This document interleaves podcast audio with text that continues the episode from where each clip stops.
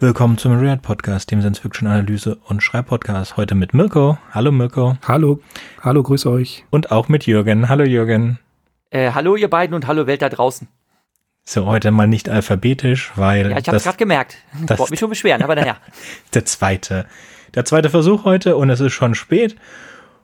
Und deswegen würde ich sagen, wir, wir sprechen heute über Philipp K. Dicks Kurzgeschichten. Wir sind zum achten Mal zusammen und haben wieder sechs Kurzgeschichten dabei. Lasst uns anfangen mit Adjustment Team. Ja, Adjustment Team. Ein Angestellter geht auf ein grünes Stuckhaus zu, so fängt die Geschichte an und tritt in den Hinterhof und informiert den dortigen Hund, dass sie Sektor T 137 anpassen werden und der Hund dafür sorgen muss, dass der Mann, der in dem Haus wohnt, vor 9 Uhr in seinem Büro ist. Der Mann muss sich an der Mann muss, das, das muss, Gebäude muss angepasst werden und er muss dort sein, bevor dieser Anpassungsprozess beginnt. Sicherheitshalber wird der Mann um 8.15 Uhr von einem Freund gerufen, der ihn zur Arbeit fährt. So jedenfalls der Plan. Es handelt sich um Ed Fletcher, der mit seiner Frau Ruth in diesem Gebäude wohnt, in diesem Haus. Und die beiden machen sich für die Arbeit fertig und diskutieren darüber, wer mehr Glück hat, Ruth, die früher nach Hause kommt, oder Ed, der sich ein wenig entspannen kann, bevor er ins Büro geht.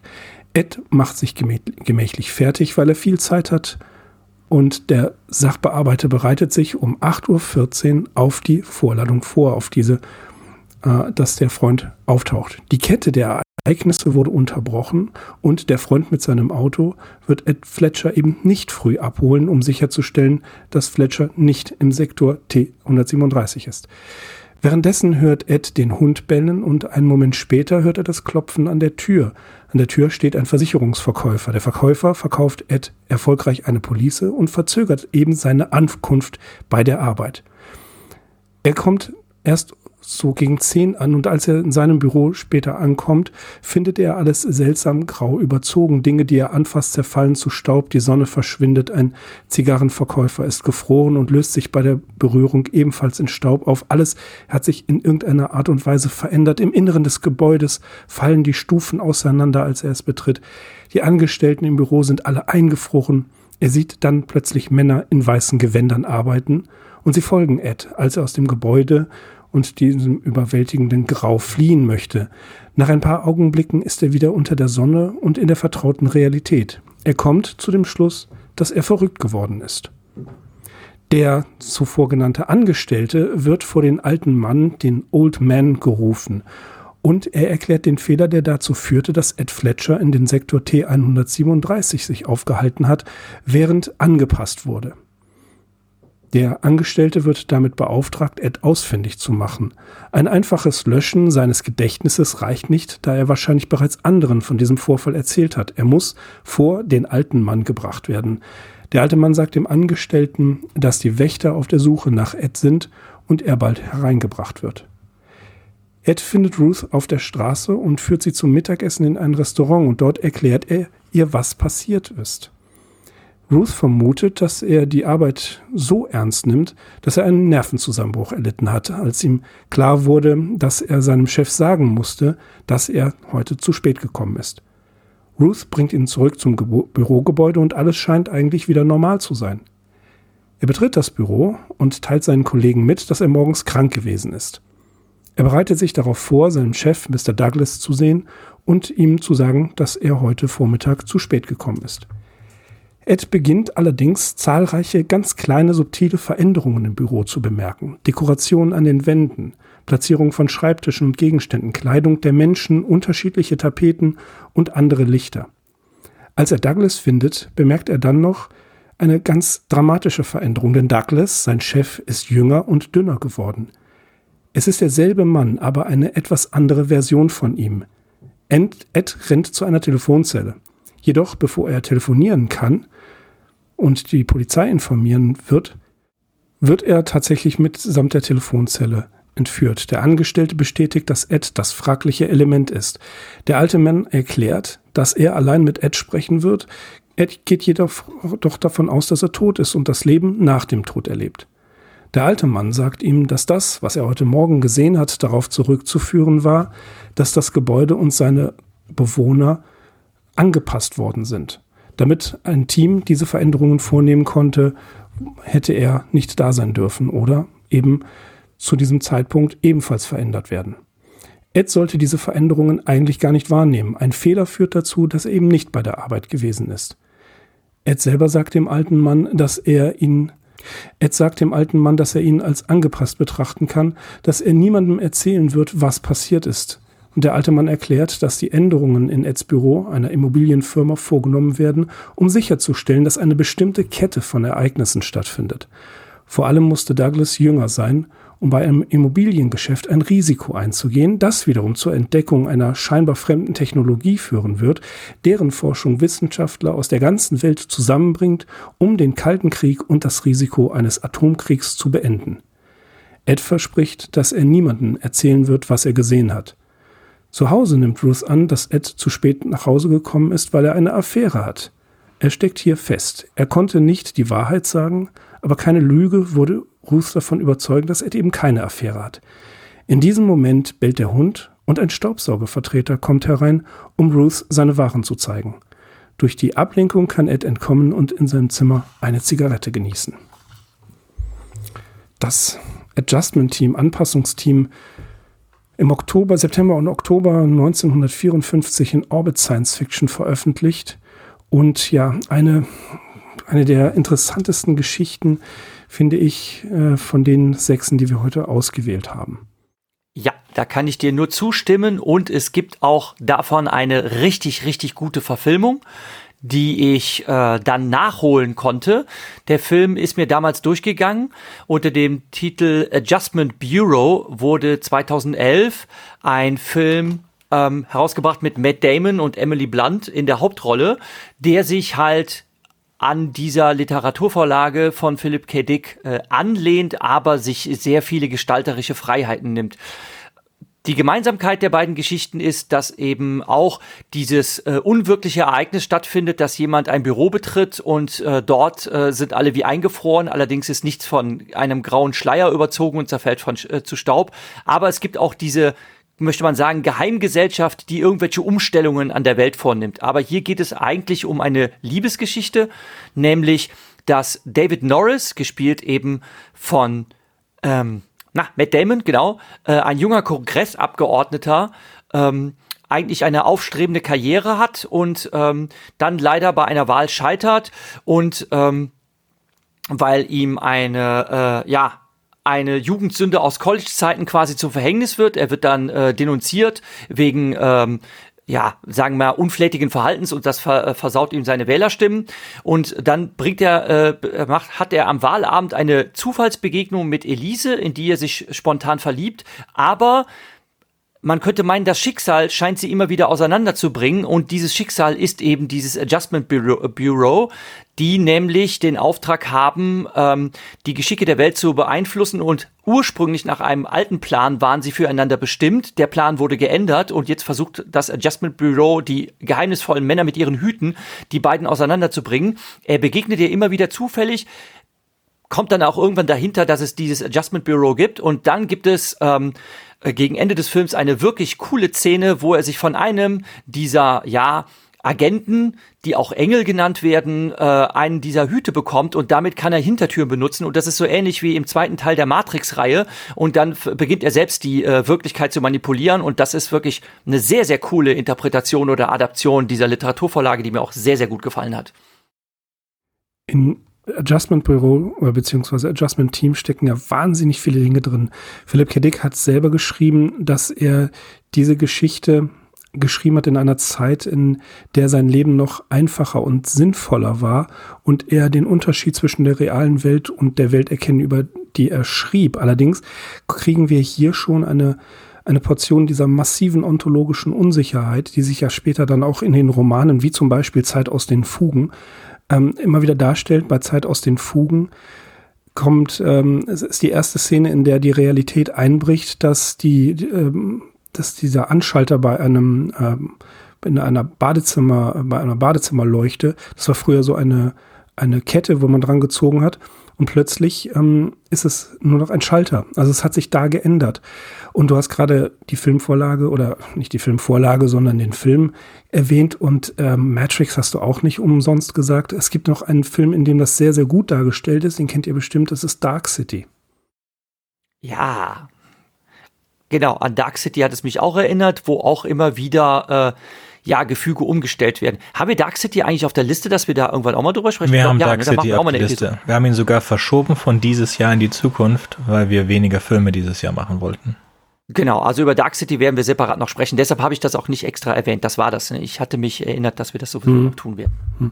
Aber was ich ja auch wiederum interessant finde, ist die Fälschung der Welt als eine quasi ja, Aufgabe einer höheren Instanz, die völlig bürokratisch dargestellt wird, die auch eigentlich der die Menschen, für die sie die Welt verändern, ja, die, die werden analytisch betrachtet und die ganzen Bürokraten, die auftauchen, die haben keinerlei Namen. Es ist ähm, der, der, der Clerk, also der Angestellte, es ist der Old Man, wohingegen Ruth ähm, natürlich einen Namen hat und äh, Ed auch, aber die, diese Macht, die dahinter steckt, ich meine, alleine dieser, dieser Philip K. Dick Humor, dass er dem Hund die Anweisung gibt zu bellen und die miteinander kommunizieren. Das finde ich äh, schon, schon wirklich toll und ja, Ed Fletchers Bereitschaft, die Welt dann anschließend so zu akzeptieren, wie sie ist? Ich meine, der Old Man sagt ihm, ja, diese Kette von Ereignissen setzen wir in Gang, um den Kalten Krieg und den Atomschlag zu verhindern. Und Ed nimmt das einfach so fraglos hin. Jetzt ist die Frage, hat er eine Wahl? Könnte er das, könnte er das hinterfragen? Aber er macht es.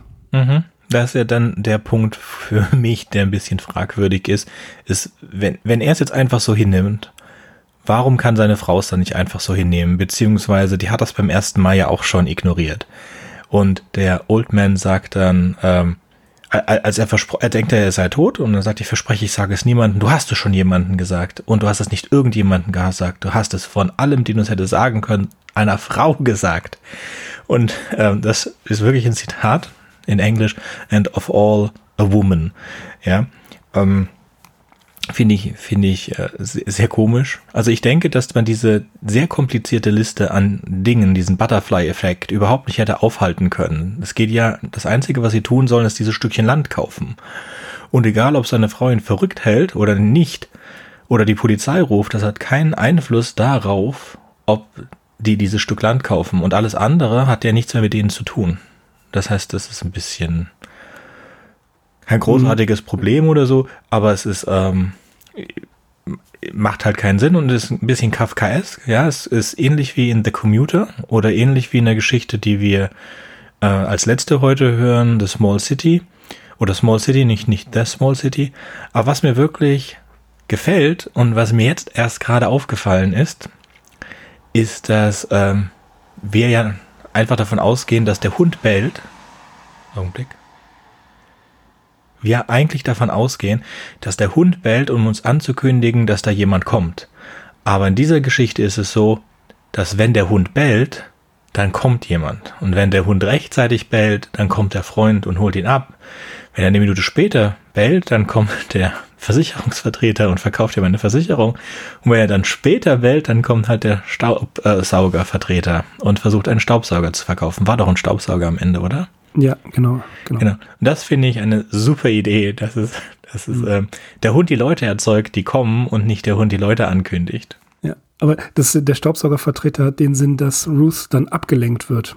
Also 50er Jahre, da ist das, äh, ein Staubsauger ist ja nun dann schon eine technische Superinnovation. Und wie du schon sagtest, ähm, ja, sie haben es nicht nur irgendjemandem erzählt, sie haben es einer Frau erzählt. Das ist also ich habe mich, ich habe mich da nicht so dran, also ich habe mich da übrigens nicht so dran gestört, dass äh, Ruth ähm, das nicht annimmt, dass die Welt jetzt so ist, wie sie ist, also anders ist, ähm, denn sie erfährt das ja alles aus zweiter Hand. Äh, also sie erfährt es von ihrem Mann, der halt diese äh, übernatürlichen, unwirklichen Dinge selbst erlebt hat und äh, er tischt ihr halt jetzt diese wirklich unglaubliche Story auf und dass sie natürlich glaubt, ähm, der hat einen Knall, ähm, beziehungsweise, ähm, naja, vielleicht hat er eine Affäre und denkt sich jetzt diese völlig abstruse Geschichte aus, ne, ähm, um mich hinter das Licht zu führen. Also das fand ich jetzt nicht so abwegig. Ich finde, sie reagiert eigentlich, möchte ich sagen, so psychologisch nachvollziehbar. Nein, sie reagiert vollkommen normal, aber das, warum ist das ein Problem fürs Adjustment-Team?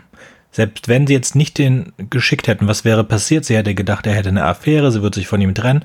Daran ändert sich nichts an dem Butterfly-Effekt, weil es geht nur darum, dass diese Firma das Stückchen Land kauft. Alles andere hat nichts mehr mit dieser Firma zu tun. Das ist ein Linchpin. Er kann, hat da eigentlich keinen Einfluss drauf, auch wenn er die Polizei ruft oder so. Das eigentliche, was in Motion gesetzt werden sollte, das Kaufen des Landes, nichts ändert das. Es müsste mhm. eigentlich das ein bisschen. Weißt du ja nicht. Das weißt du ja nicht. Du weißt ja nicht, ob das dann so in einem Dominoeffekt weitere Sachen zur Folge hat, äh, wenn seine Ehe scheitert und, und so. Ja, das sicherlich schon, aber nicht dafür. Also nicht. Aber der Punkt, Verzeihung, mhm. ich möchte das unterstützen, denn der Punkt ist, dass die Bürokratie hier dargestellt wird als dem Ding, wir müssen diese, diese Motion ähm, haben. Das heißt, das Land muss gekauft werden um jeden Preis. Und was das für Kollateralschäden mit sich nimmt, das ist denen vollkommen egal. Ja, dann das, das ist das, das ist das, was, was einen so, so, äh, so triggert. Mich eher, dass er sich da, ich finde das eher ein Fehler in der, in der Struktur, dass sie sich da so ähm, drauf stürzen. Beziehungsweise es fühlt sich, das liest sich für mich ein bisschen Kafkaesk an der mhm. Form. Also es interessiert, es erinnert mich an Kafka, an den Prozess, wo er immer zu diesem Prozess geht und ich mich immer gefragt habe, warum gehst du dahin? Warum nimmst du das überhaupt ernst? Weil er will ja sich ja verteidigen und ist ihm klar, dass ihm ja nichts vorgeworfen wird, aber er will sich trotzdem verteidigen. Das heißt, er gibt dem, dem Prozess eine Legitimität, den der Prozess an sich eigentlich nicht hat, wenn man das ganz normal sieht. Und genauso verhält sich hier unser Protagonist auch. Mhm. Er gibt den Old Man und der Organisation Adjustment Team eine Legitimation, ohne dass sie mir überhaupt irgendetwas bewiesen haben. Er hat, was seine Frau gesagt hat, vielleicht bist du ein bisschen überarbeitet, ein bisschen gestresst, das ist die wahrscheinlichste, dass er sich das alles einbildet, ist die wahrscheinlichste Erklärung für alles. Aber er steigt da sofort ein. Ja, aber das ist doch, das ist doch das Wahnsinnige genau, genau. an der Funktionsweise dieser Literatur.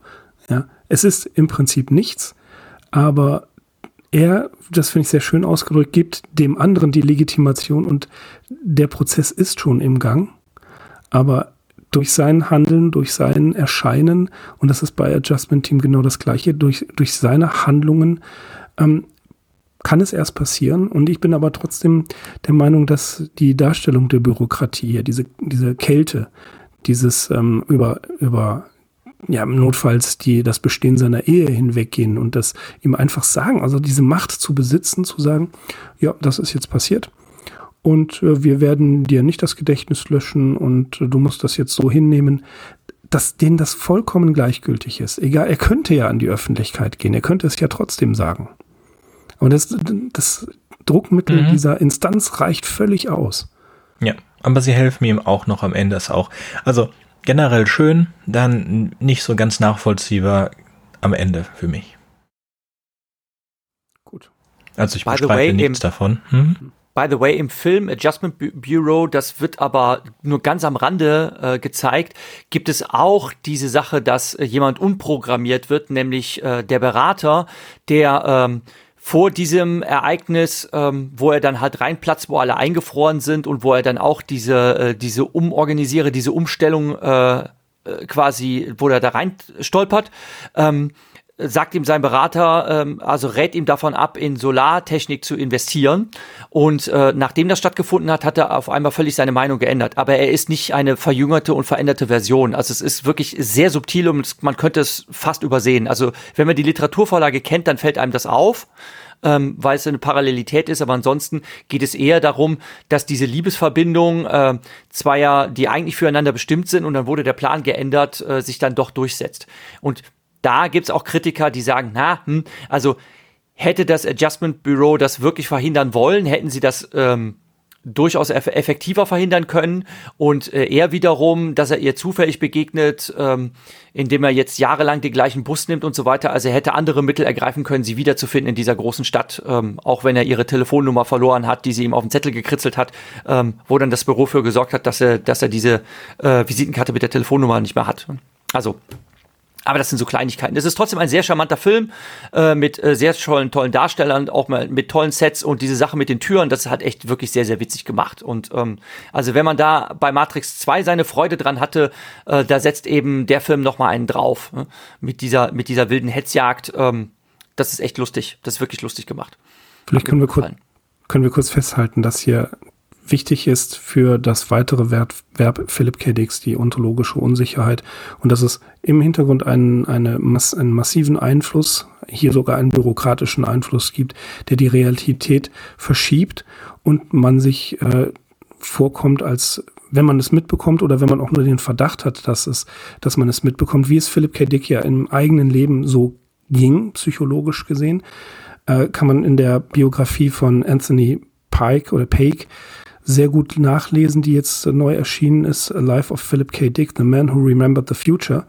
Ähm, da ist das wirklich mit neuesten Quellenangaben so nachgewiesen, dass Philip K. Dick mit Beginn dieser Phase seines Schreibens zunehmend an Paranoia gelitten hat und auch ähm, wir befinden uns immer noch in, im äh, Umfeld der McCarthy-Ära. Er wurde von FBI-Agenten wegen seiner Frau gefragt, die Kontakte zu linken und kommunistischen Gruppen hatte. Es standen zwei FBI-Agenten vor der Tür, mit die sich öfters mit ihm unterhalten haben. Einer von denen hat sogar ihm das, Fahr das Autofahren beigebracht. Also das ist eine was hier einfließt, eine sehr, sehr reale Bedrohung für Philipp K. Gewesen. Gut. Damit würde ich gerne weitergehen zu The Impossible Planet. Wir befinden uns zu einem unbekannten Zeitpunkt in der Zukunft auf einem fremden Planeten auf einem Weltraumbahnhof. Zwei Kollegen sind da dabei, ihr Reisebüro abzusperren. Dann klopft ein Roboterdiener an die Tür und sagt, er hat eine sehr alte Kundin, sie ist 350 Jahre alt und sie möchte gerne zur Erde. Und hier wird, ihm wird geantwortet, wie er wahrscheinlich schon weiß, dass die Erde ist nur ein mythischer Ort und die gibt es nicht. Die Menschen haben sich überall gleichzeitig im Universum entwickelt und man kann ihr leider nicht helfen. Aber ähm, ich habe vergessen zu erwähnen, dass die Frau ähm, taub ist, so sie spricht zwar ein bisschen in der Geschichte, aber sie hört nichts und sie reagiert auch nicht auf irgendjemanden. Ähm, und ähm, sie hätten aber 1000 Positivs, um diese Reise zu bezahlen und das scheint wohl, oder ein Kilo Positivs, und das scheint wohl eine sehr hohe Summe Geld zu sein, so dass sich der Captain des Raumkreuzers, Raumschiffs davon überzeugen lässt, auch irgendeinen Planeten anzu, anzufliegen, der ungefähr dem entspricht, was man von der Mensch, äh, von der Erde, der, der legendären Wege der Menschheit wohl so weiß. Und dann erzählt er ein paar Fakten, so die verschiedenen Sachen, die es geben könnte. Und sie ähm, entscheiden sich dann für die älteste der Legenden. Das ist der dritte Planet eines Sonnensystems mit neun Planeten und einem Mond. Und der nächste Planet, der dem entspricht, der wird angeflogen. Und äh, als sie den Planeten dann sieht, sagt sie, das, das kann es nicht sein. Die Erde war ein grüner Planet und dies da unten, das ist ein äh, verseuchter Planet und, und man entscheidet sich trotzdem zu landen, weil was will man sonst tun? Es ist ja auch schon sehr alt und alles. Und ähm, auf dem Planeten dann nimmt der Roboterdiener die Frau und sie gehen ins Wasser und verschwinden. Darauf äh, beschwert sich der Kompagnon des Kapitäns und sagt, das ist das letzte Mal, dass ich mit dir zusammengearbeitet habe und ich will auch nichts von den tausend Positivs haben. Ich will einfach nichts mehr mit dir zu tun haben. Und bevor sie dann das Raumschiff wieder betreten können, um den Planeten zu verlassen, ähm, findet er im Staub eine, eine kleine metallene Disk, die nimmt er dann mit. Und bevor sie, es ist auch nicht klar, warum er sie mitnimmt, aber ähm, er macht sie ein bisschen sauber und da kann er etwas darauf lesen, E pluribus unum. Und das, ich muss das Fenster zumachen. Aber das kann ich erst machen, wenn ich nicht spreche. Und auf der Disk kann er lesen E pluribus unum. Und bevor sie dann, nochmal, sorry, nochmal.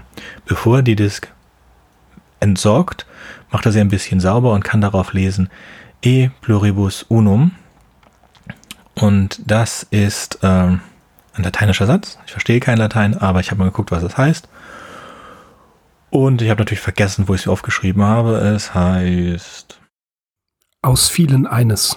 Genau, aus vielen eines. Und wenn man das bei Wikipedia nachguckt, dann ist sogar in dem Artikel dazu diese Geschichte verlinkt und sagt, das sei der Schlüsselsatz dieser Geschichte. Und eigentlich ist das nur die, ähm, der Hinweis darauf, dass das eine Vierteldollar-Münze oder gar nicht wahr, eine Halbdollar-Münze ist. Und also waren sie auf der Erde. Diese Münze beweist das. Und damit endet die Geschichte. Ebenfalls. Ja, Entschuldige.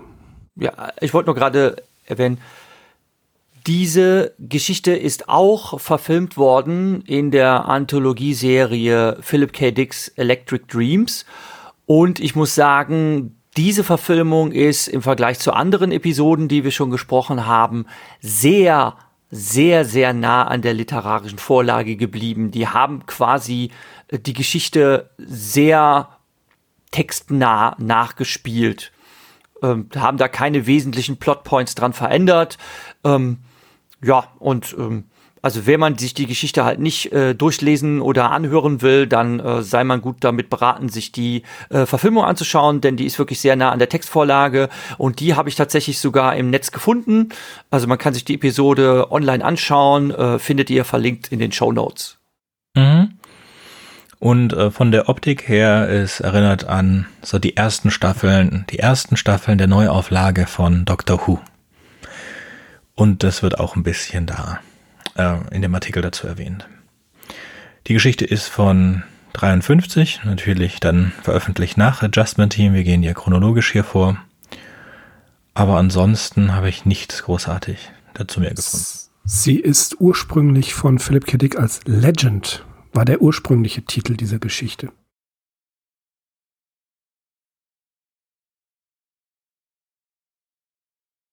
Also wenn ich mich dazu äußern darf, ich muss gestehen, ich habe die Verfilmung vorher gesehen, bevor ich die äh, Geschichte dann gelesen habe. Und ähm, schon bei der Verfilmung dachte ich mir so, hm, ich weiß nicht, irgendwie kann ich damit nicht so viel anfangen. Also, das ist halt eine vor sich hin dümpelnde deprimierende Geschichte von äh, halt einer alten Frau, die noch mal so das letzte Mal die Erde sehen will und äh, dann eigentlich von zwei Kerlen abgezockt wird. Ähm, das hat zum Schluss als Pointe rauskam, dass sie doch auf der Erde waren. Das kann man sich zusammenreimen, weil man sich denkt, okay, die Erde ist in Vergessenheit geraten. Die Menschheit hat sich wahrscheinlich aus dem Staub gemacht, weil sie erstmal die Erde schön unbewohnbar gemacht haben. Wir arbeiten ja fleißig daran. Ähm, das heißt, die Geschichte lässt einen einfach nur zurück mit einer sehr deprimierten Stimmung und ähm, ja, hat auch überhaupt keinen keinen prickelnden Vibe, dass man irgendwie so gut gelaunt in die Zukunft sehen möchte und irgendwie mit Erwartungen, äh, ja, dem entgegenfiebert, was da vielleicht noch kommt für die Menschheit. Und ähm, ja, also wenn man sich irgendwie die Laune verderben will, dann kann man sich mit dieser Geschichte beschäftigen oder den Film angucken. Aber Mirko hat da ja. bestimmt was Konstruktives zu sagen. Wir haben bessere Geschichten heute, um an die Laune zu verderben. Was ich noch sagen wollte, deswegen habe ich es erwähnt. In zwei weiteren Geschichten, glaube ich, kommen die 350 Jahre auch vor aber dann reden wir drüber, wenn die, hm. die Geschichten dran sind. Also, man muss überlegen, 53, als die Geschichte erschienen sind, waren diese, ähm, man kann schon sagen, diese Planet der Affen-Vibes, ähm, also eine, eine postapokalyptische äh, Erde, nicht noch nicht ganz so verbreitet. Heute ist das ja für uns kaum noch in irgendeiner Art und Weise eine Überraschung. Zwei Dinge zum Ende, zum Finden der Münze. Wir können nur annehmen, dass es die Erde ist, weil wir jetzt die Kenntnis haben, dass es sich um eine Halbdollarmünze handelt. Das heißt also, die, ähm, die beiden Reisebüro-Menschen da sind in absoluter Unkenntnis. Für uns aber erschließt sich der Sinn. Also nur, das ist ein Sinn, der nur auf Leserebene, auf Rezipientenebene transportiert wird. Es gibt also keine, tatsächlich keine Wendung. Dass es die Erde sein soll, ist nicht bewiesen, nur weil eine Halbdollarmünze darum liegt. Das könnte auch ein Artefakt sein, was äh, jemand mit auf einen anderen Planeten gebracht hat, denn es ist immer noch, äh, der Planet ist immer noch eine Legende. Man muss überlegen, das finde ich halt das wirklich Interessante daran. Mm, die Dame ist 350 Jahre alt, das heißt also, es gibt eine hohe Lebenserwartung. Sie spricht davon, also Miss Gordon spricht davon, dass ihr Großvater auf der Erde gelebt hat. Also können wir von einem ungefähren Zeitraum von 600 Jahren ausgehen. Das ist jetzt mal ins Blaue hineingeschätzt. Was dann bedeutet, dass innerhalb von 600 Jahren der Ursprung aller Menschen, die sich im Weltraum verteilen, eben die Erde, total in Vergessenheit geraten ist, in einer eigentlich relativ kurzen Zeit. Und die Erde selbst wurde unbewohnbar zerbombt durch einen Krieg. Und da kann man überlegen, der Krieg oder Kriege selbst haben immer wieder die Macht, die Erinnerung an bestimmte Orte komplett auszulöschen. Und nicht nur das, sondern während des Krieges oder während Kriegen finden auch immer wieder ethnische Säuberungen statt. Und wie Walter Benjamin Geschicht geschrieben hat, Geschichte wird von den Siegern geschrieben. Das heißt, die total, das totale Schleifen, das totale Vernichten von beispielsweise ursprünglichen Völkern, um diese Historie der Völker, die man erobert oder die man vernichtet, total zu negieren, ist auch hier passiert. Allerdings haben alle verloren. Also die Erde, das, der Ursprung ist zu einem reinen Mythos geworden. Und was ich auch immer wieder interessant finde in dieser Geschichte, zwar beschäftigen sich Bibliotheken, Bücher und Veröffentlichungen mit diesem Mythos, aber keiner nimmt ihn ernst. Es ist den Leuten quasi vollkommen egal. Jedenfalls kommt es in der Geschichte so rüber. Und möglicherweise ist Miss Gordon der vielleicht letzte Beweis, dass es die Erde gegeben hat und dass die Erde von einem Ort, der radioaktiv verseucht ist, der noch existiert hat, jetzt endgültig zu einem zu einer Legende, zu einem Mythos geworden ist. Das ist, kann man ein bisschen so darstellen, mit dem Sterben von Miss Gordon auf diesem Planeten, der vermutlich die Erde ist, dann auch tatsächlich das Finale. Ja, und verdirbt einmal so schön die Laune, muss ich sagen. Also ich bin da ein bisschen, bin da ein bisschen altmodisch. Ich mag eigentlich schon, also wenn es um die Unterhaltung geht, mag ich dann eher schon Geschichten mit einem Happy End oder einem Hoffnungsschimmer und wirklich bei Impossible Planet ist einfach alles nur deprimierend. Der Planet ist trostlos, ähm, das Weltall ist ein trostloser, kalter, lebensfeindlicher Ort. Ähm, alle Figuren in dieser äh, Episode, also alle Darsteller und wie die gespielt werden und auch in der Geschichte, alle, alle sind unsympathisch. Also man mag eigentlich niemanden. Ne? Und ähm, ja, hm. ah, das ist ein da mag ich dann lieber, ja, ja, ja, da mag, ja, aber ich mag lieber dann sowas augenzwinkernd ironisches oder sonst irgendwie was, wo ich auch darüber nachdenken kann oder sonst was, ähm, als jetzt einfach so, äh, ja, es ist alles hässlich und deprimierend ähm, Szenarien.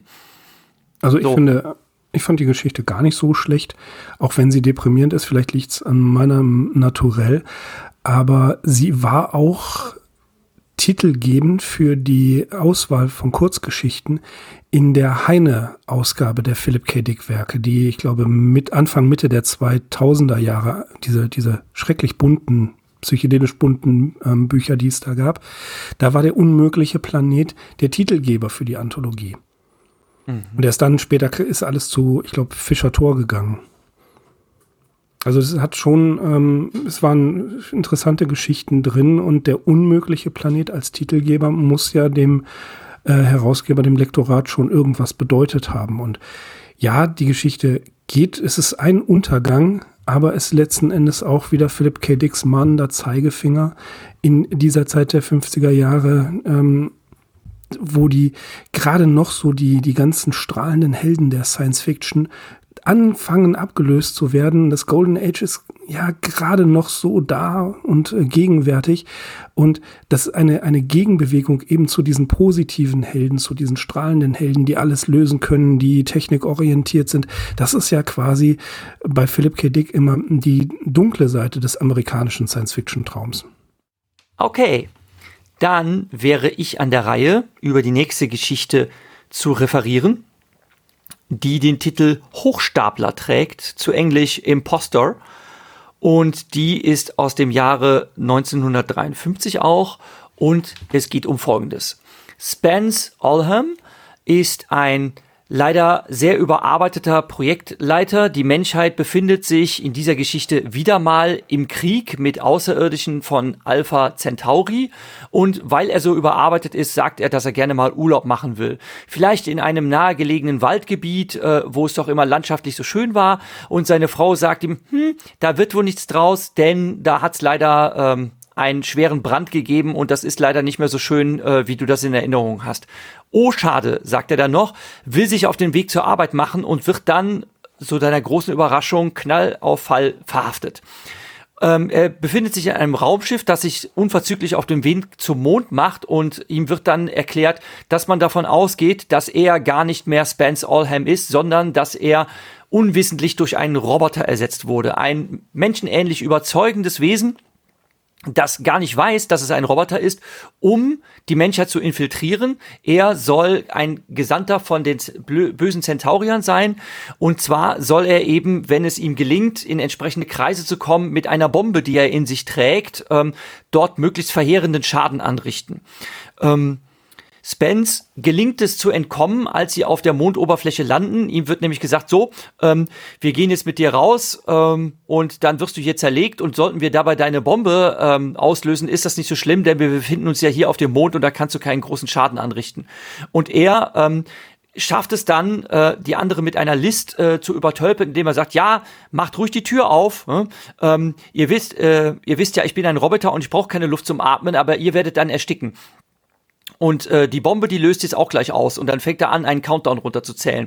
Ähm, die anderen beiden ergreifen dann die Flucht, weil ihnen ihr Leben dann doch lieb ist und er macht dann einfach ganz schnell die Tür hinter ihnen zu und Edge Badge hebt wieder ab mit dem Raumschiff und macht sich zurück auf den Weg zur Erde. Er versucht erst seine Frau wieder zu kontaktieren, aber wie man sich denken kann, äh, gelingt das nicht, denn natürlich hat der Geheimdienst äh, sich auch ähm, ihrer bemächtigt, beziehungsweise versucht ihm dort eine Falle zu stellen. Das merkt er allerdings und befindet sich dann auf der Flucht. Er ist völlig überzeugt davon, unschuldig zu sein. Er ist völlig überzeugt davon, dass er kein Roboter ist, sondern dass dieser Roboter ihn nie erreicht hat. Und dann reimt er sich, und das ist ein bisschen erstaunlich, zusammen, dass das Schiff ja dort abgestürzt sein muss, wo es diesen Waldbrand gegeben hat und macht sich dort auf die Suche. Und tatsächlich findet er dort ein Wrack eines abgestürzten außerirdischen Raumschiffs. Und ähm, während man versucht, die Schlinge um ihn enger zu ziehen, also man kann sich schon denken, dass er sich dort aufhält, äh, weil das Raumschiff, mit dem er ja dort gelandet ist, auch seine Spuren hinterlassen hat, ähm, schafft er es allerdings, ähm, die heranrückenden ähm, Waffenbewaffneten davon zu überzeugen, sich doch dieses Trümmerschiff mal anzuschauen. Und dort findet man tatsächlich ähm, den Roboter. Man glaubt, den Roboter dort zu finden, denn der Explosionskasten befindet sich noch in seinem Brustkorb in der explodierten Leiche. Äh, Entschuldigung, in den verbrannten Überresten, äh, wo die Leiche zu finden ist, findet man einen metallischen Gegenstand in der Brust stecken und ist der Überzeugung, dass das die Bombe sein soll. Dann geht man aber doch etwas näher ran an diese äh, verbrannten Überreste und stellt fest, dass es mitnichten eine Bombe ist, die dort im Brustkorb steckt, sondern ein Messer. Es ist tatsächlich Spence Oldham, der da liegt und unser Flüchtling, unser Hochstapler, unser Betrüger ist in der Tat der Roboter. Dieser sagt als letzten Satz, aber wenn das Oldham ist, dann muss ich, und er kann diesen Satz nicht beenden, denn das ist der Schlüsselsatz, der diese Bombe auslöst. Und mit einem ganz großen Bums äh, scheidet er denn dahin und der Schlusssatz der Geschichte sagt, äh, dass die Explosion bis Alpha Centauri zu spüren gewesen sein soll. Also wenn das wirklich so heftig ist, dann dürfte von der Erde eigentlich nichts mehr wirklich übrig sein. In den Story Notes der Kurzgeschichtensammlung ähm, liest sich da auch ein, findet sich dort ein Kommentar, den Philip K. Dick 1976 dazu abgegeben hat. Er sagt, das war seine erste Geschichte zu dem Thema Bin ich ein Mensch? Oder bin ich nur so programmiert, dass ich glaube, dass ich ein Mensch bin? Wenn man sich überlegt, dass ich bereits 1953 diese Geschichte geschrieben hat, da klopft er sich selber auf die Schulter, sagt er, dass es eine verdammt gute Idee in der SF gewesen ist, also dass er als erster auf sowas gekommen wäre. Ne? Mittlerweile gibt er zu, hat er das Ganze ordentlich breit getreten, aber mit dieser Geschichte nahm das seinen Anfang. Und ähm, bevor ich dann über die Verfilmung lästere und schimpfe, die ich mir dazu auch noch angetan habe, also wir haben diesmal echt einen Volltreffer gelandet, drei Geschichten nacheinander, zu denen es Verfilmungen gibt, dürft ihr aber auch noch euren Senf zu der Geschichte abgeben, wenn ihr wollt. Ganz zu Anfang ist vielleicht interessant, dass es die einzige Geschichte war, die er jeweils, jemals an Astounding verkauft hat. Astounding ist was für, für unsere Hörerinnen und Hörer, die nicht wissen, was das ist? Astounding Stories, das äh, wichtigste Science-Fiction-Magazin von äh, Campbell. Das war ähm, ein, ja, man kann sagen, äh, die Geburt der Science Fiction nach Hugo Gernsback war John W. Campbell der Herausgeber von Astounding Stories und jeder hat versucht, dort Geschichten unterzubringen, weil es wirklich das populärste Science Fiction Magazin dieser Zeit, dieser Ära war. Mhm. Und dann noch ein Fun Fact hätte ich. Das Auslösen der Bombe durch eine bestimmte Wortfolge ist ähm, ein paar Jahre später in einem Roman von Richard Gordon aufgetaucht. 1959 gab es den Roman Botschafter der Angst, äh, wo da die Karo Dame als Auslöser dient, also die Karte der Karo Dame. Und das Ganze wurde dann zweimal verfilmt und ähm, die letzte Verfilmung, The Manchurian-Kandidat, da ist es auch so, dass eine bestimmte Satzfolge ähm, den Killer aktiviert. Der wurde also gehirngewaschen und umprogrammiert und lebt einfach äh, ja wie eine fünfte Kolonne unentdeckt, bis er dann sozusagen in die Umstände gebracht wird, einen bestimmten Satz zu einer bestimmten Gelegenheit zu hören, um dann, ich glaube, den Präsidenten ermorden zu müssen. Das ist ja putzig. Wenn du mir das erzählst, da kenne ich einen anderen Film, der trägt den total originellen Titel Telefon. Und das ist ein Charles Bronson-Film. Und da geht's genau um dasselbe. Dass, äh, dass es irgendwelche Schläfer gibt, die als Attentäter getriggert werden, wenn man ihnen einen bestimmten Satz sagt. Und Bronson Stimmt. wird damit beauftragt, äh, beauftragt, diese Leute zur Strecke zu bringen. Und äh, das spoiler ich jetzt mal. Äh, der Twist am Ende ist, äh, dass er dann merkt, dass er auch verfolgt wird, weil er eben zu viel weiß. Und dann setzt er sich, hängt er sich selber in eine Telefonzelle äh, an den Hörer und äh, ruft dann irgendwelche Leute von der CIA CIA an oder so und sagt, so, ihr lasst mich jetzt in Ruhe, sonst werden hier mal ein paar Telefone klingeln. Also das, das ist stimmt, so das, äh, das äh, happy offene Ende. Genau. Ich erinnere mich, ich erinnere mich an den Film. Es ist lange her. Mhm. Ja, abgesehen von, ähm, von einem kleinen, nicht Trivia oder so, dass es mir am Anfang aufgefallen ist, also die Menschen wurden von den Alpha Centauriern von all ihren Weltraumbasen vertrieben und zur Erde zurück gesetzt. Das heißt, außer Erde und Mond haben wir gar nichts mehr, bis dann die Menschen diese Bubble-Technologie, also Schutzschirme, sehr wahrscheinlich entwickelt haben. Das ist aber eine Defensivtechnologie. Das heißt, offensiv sind wir den Alpha Centauriern äh, weit unterlegen. Und wir arbeiten jetzt gerade, oder in diesem, dieser Geschichte arbeitet die Menschheit gerade an irgendwelchen Waffen. Und ich habe jetzt nicht mitbekommen, ja, stimmt, genau. was ist stimmt. jetzt dieser Triggersatz, der ihn zum Explodieren findet. Also in der, in dem der Film. Triggersatz? Hm? Der, der Triggersatz ist wirklich, dass er sagt, ja, aber wenn das ähm, der Dingens ist, ne? also äh, Moment, äh, ich schlag nochmal nach, äh, aber wenn das Allham ist, dann muss ich, also so ist zumindest in der deutschen Übersetzung, äh, lautet das so, ich habe die deutsche Fassung gelesen und ich schätze mal auf Englisch sagt er dann quasi das Gleiche ne? Mhm. und da, da kann er diesen Satz nicht zu Ende bringen, denn das ist der Triggersatz, der bringt ihn zum Explodieren. Und du hast recht, in der Verfilmung passiert genau das Gleiche. Ne?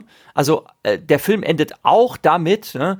Dass äh, unser Imposter zum Schluss auch an den Trümmern des Raumschiffs steht und ähm, ihm dann bewiesen wird, dass er doch der Roboter ist, weil seine Leiche gefunden wird, die halt ein Messer in sich stecken hat und dann sagt er genau diesen Satz. Aber das ist einer der großen Kritikpunkte des Films. Ähm, man weiß überhaupt nicht, warum explodiert er jetzt, denn das mit dem Triggersatz wird im Film überhaupt nicht erklärt. Im, im Film geht's dann nur darum, dass man sagt, hier, äh, du bist ein böse, äh, böser Alien-Roboter, also ein Android, und du trägst eine Bombe in dir und deshalb versuchen wir dich jetzt unschädlich zu machen. Und dann äh, flieht er auch. Hm? Und ähm, da ist er aber nicht in einem Raumstütz, sondern in so einer Verhörsituation. Er ist also er ist eigentlich festgeschnallt und dann soll er auf so eine Art OP-Tisch gelegt werden, wo ihm dann so eine lustige, äh, äh, albernes, rotierendes Ding so die, den Brustkorb aufschneidet, um dann die Bombe äh, zu entfernen. Und dann äh, bringt er halt auch so einen Spruch, ja, äh, ich bin der Roboter und ich habe jetzt eine Bombe in mir. Und dann zählt er auch runter und dann kriegen die Leute, die ihm zu dem OP-Tisch führen, kriegen dann Angst. Und dann schubst er die weg und dann flieht er durch einen Lüftungsschacht und das ist so unfassbar blöd. Ne? Also das ist das ist so schlecht in dem Film, das ist so dermaßen unglaubwürdig. Dieser alberne Gag in der Kurzgeschichte, den lasse ich mir noch gefallen, aber in dem Film, der von 2001 ist ähm, und der so richtige 90er Jahre Optik hat, also mit, mit äh, albernen Kostümen, mit, mit cheesy Sets und so weiter. Was einzig Schöne an dem Film sind die Betonwüsten, durch die er da läuft. Ne? Aber ansonsten ähm, ist der Film schon ziemlich, ziemlich cheesy. Und diese Verfolgungssituation, dass er immer wieder davonkommt, ähm, in einer derart hochtechnisierten Welt, die äh, eine derart erbärmlich schlechte Überwachungstechnik haben muss, dass es keine Überwachungskameras zu geben scheint, dass er problemlos immer davonlaufen kann und wie er die Leute dann an der Nase herumführt, ähm, das nervt einen den ganzen Film hindurch. Und ähm, ja, und dann gab es noch eine Sache, die mich, die mich extrem aufgeregt hat an dem Film, weil ich sie so, so dumm fand. Ähm, die mir aber jetzt leider nicht mehr einfällt. Ähm, ach ja, doch, das ist auch bei den, das ist auch bei den äh, Goofs zu lesen in der IMDB. Also er hat dann so eine so eine Jacke äh, als Verkleidung ein mit Einschusslöchern. Die hat da jemand anderen von den von den ähm, Schutzsoldaten abgenommen und die Einschusslöcher auf deiner Jacke, äh, die ändern immer ihren Platz. Also wenn man da genau drauf achtet, ähm, äh, bewegen sich die Einschusslöcher herum und das ist einer der Goofs in den Filmen. Lustiges Fun Fact aus dem Film ist, da wurde mal fleißig recycelt, nämlich alle ähm, äh, Sicherheitsleute, die da tragen die Original Starship Troopers Helme und das sieht man sofort. Ähm, das ist halt sehr, sehr witzig, wo man sich fragt, hm, spielt das im selben Universum? Kann das sein? Ne? Nein, natürlich nicht, denn äh, Starship Troopers ist von Heinlein, aber ähm, das hat einen gewissen visuellen Unterhaltungswert. Ansonsten ist der Film unfassbar cheesy und ich kann gar nicht verstehen, ähm, warum man den auf Spielfilmlänge ausgedehnt hat, denn eigentlich sollte das nur so ein Kurzfilm sein, als Teil einer, einer äh, eines drei Episodenfilms und die ersten Szenen haben dann so überzeugt, dass man äh, ordentlich Budget freigesetzt hat, um da einen ganzen Longplayer draus zu machen.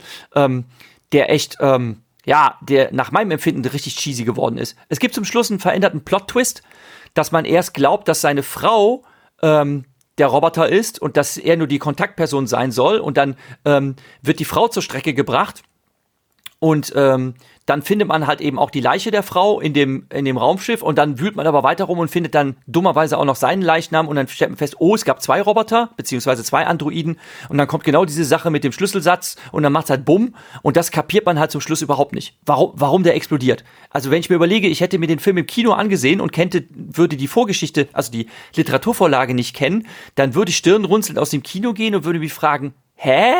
Was, was sollte das jetzt? Ne? Was ist denn das für ein komischer Schluss? Und das fand ich also schon sehr enttäuschend. Es wäre ja kein Problem gewesen, das noch zu erklären. Ne? Du hast einen Schlü äh, Zündsatz und dann gehst du hoch. Warum hat man das nicht erwähnt im Film? Verstehe ich nicht. Mhm. Wir haben zwei Episoden zu Starship Troopers gemacht. Einmal, ich weiß jetzt nicht, in welcher es vorkommt, ich glaube, es kommt in beiden vor. Für diese Starship Trooper Film ähm, wurden so viele von den Kostümen gemacht, dass die dann später an viele anderen Sachen ausgeliehen wurden, unter anderem auch an Firefly. Die tragen da auch die mhm. Starship Trooper Kostüme. Das kannst du natürlich wie immer in den Shownotes verlinken. Ähm, ich hatte so verstanden, es wird auch so erklärt auf dem Weg zum Mond, dass ja der Plan der Alpha Centauri ist, dass sie, weil sie diesen Roboter mit dem menschlichen Gehirn und der auch so komplett menschlich aussieht, mit der Bombe ähm, haben, können sie den in das Projekt einschleusen und wenn er dann in der Mitte des Projektes steht, also zwischen all ihren Aufzeichnungen, allen Mitarbeitern, alles was wichtig ist, dann fällt der Triggersatz und er explodiert. Und wenn der Triggersatz ist, dass er merkt, dass er eigentlich selber der Android ist, wie wollten die das triggern im... Ja. Ich verstehe es, das, das ja, ist das, was ja, ich nicht verstehe. Alles, alles ein bisschen unlogisch, ist alles ein bisschen unlogisch und ein bisschen seltsam. Ne? Ähm, Finde ich halt auch schade. Genau, aber das mit der Schildtechnologie, dass die von außen den Planeten nicht beschießen können und deshalb halt quasi äh, die Menschheit infiltrieren müssen, das, das lasse ich mir alles noch gefallen, aber das mit dem Triggersatz, das ist einfach, das ist einfach ziemlicher Mumpitz, ne? wo man sich denkt, was, was soll der Quatsch? Ne? Ähm, man hätte ja zum Beispiel zwei Leute auf den Planeten schicken können und einer hat den Fernauslöser ne? und sagt dann, okay, wenn ich jetzt weiß, der hält sich da und da auf, dann drücke ich den Knopf. Ne? Also ja, man hätte den Plan einfach können. anders man hätte den Plan anders aufsetzen können und das ist einfach, äh, das ist einfach völlig unlogisch, das so zu machen. Ähm, äh, lustiges Fun Fact übrigens noch, in der Verfilmung äh, wird er als Replikant bezeichnet. Eine äh, schöne ähm, Referenz zu Blade Runner, was ja auch von Philip K. Dick ist, aber in der Geschichte selber ähm, taucht das Wort Re Replikant gar nicht auf. Das kommt später tatsächlich. Mhm. Genau. Bevor wir weitergehen, ich Ey, eigentlich schöne Geschichte mit einem wirklich ein bisschen komischen Ende. Ich hätte da noch zwei Anmerkungen. Mhm. Also zunächst wichtig, dass Krieg in dieser Zeit, als die Geschichte geschrieben wurde, ich habe vorhin schon auf die McCarthy-Ära verwiesen, eine, ähm, eine tägliche Erfahrung der Menschen war in den 1950er Jahren. Philip K. Dick selber hatte dieses Erlebnis als sein Vater, der im Ersten Weltkrieg gekämpft hat, äh, damals, als er klein war, seine Gasmaske über den Kopf gezogen hat. Und Philipp K. Dick das später in einem äh, Interview so beschreibt, dass sich sein Vater, in, ich glaube, Philipp K. Dick war sieben, als das passiert ist, dass sich sein Vater plötzlich in ein anderes Wesen verwandelt hat in seiner Wahrnehmung.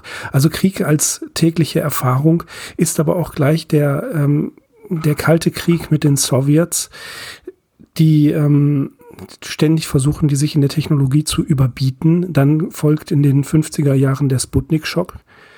Und es gibt immer wieder die Aufholjagd. Äh, technisch gesehen waren die über, waren die USA zwar äh, stärker, aber es gab immer wieder Punkte, an denen die Sowjets stärker waren und möglicherweise auch das Kriegsgeschehen zu ihren Gunsten hätten, naja, beim Atomkrieg zu ihren Gunsten ist also relativ, äh, hätten wenden können. Und der Imposter tritt in dem Moment auf, wie ihr das gerade gesagt habt, dass äh, die, diese Bubble-Technologie, diese Schutztechnologie quasi gerade aktuell ist und die Menschen anfangen, an Waffen gegen die Alpha Centaurier zu, äh, zu basteln. Und in dem Moment kommt schon die nächste, die eigentlich gefährlichere Waffe, weil sie wie ein äh, Secret Agent auftritt. Und das ist ja dieses Wettrüsten, was wir ja schon aus Variante 2 kennen. Dass die, die, die Swords, die, äh, die Kampfroboter immer stärker werden. Das zum einen. Zum anderen, ein ganz wesentlicher Punkt ist die, die ähm, Frage, das hat Jürgen gerade in der Selbstäußerung von Philipp K. Dick ja schon gesagt.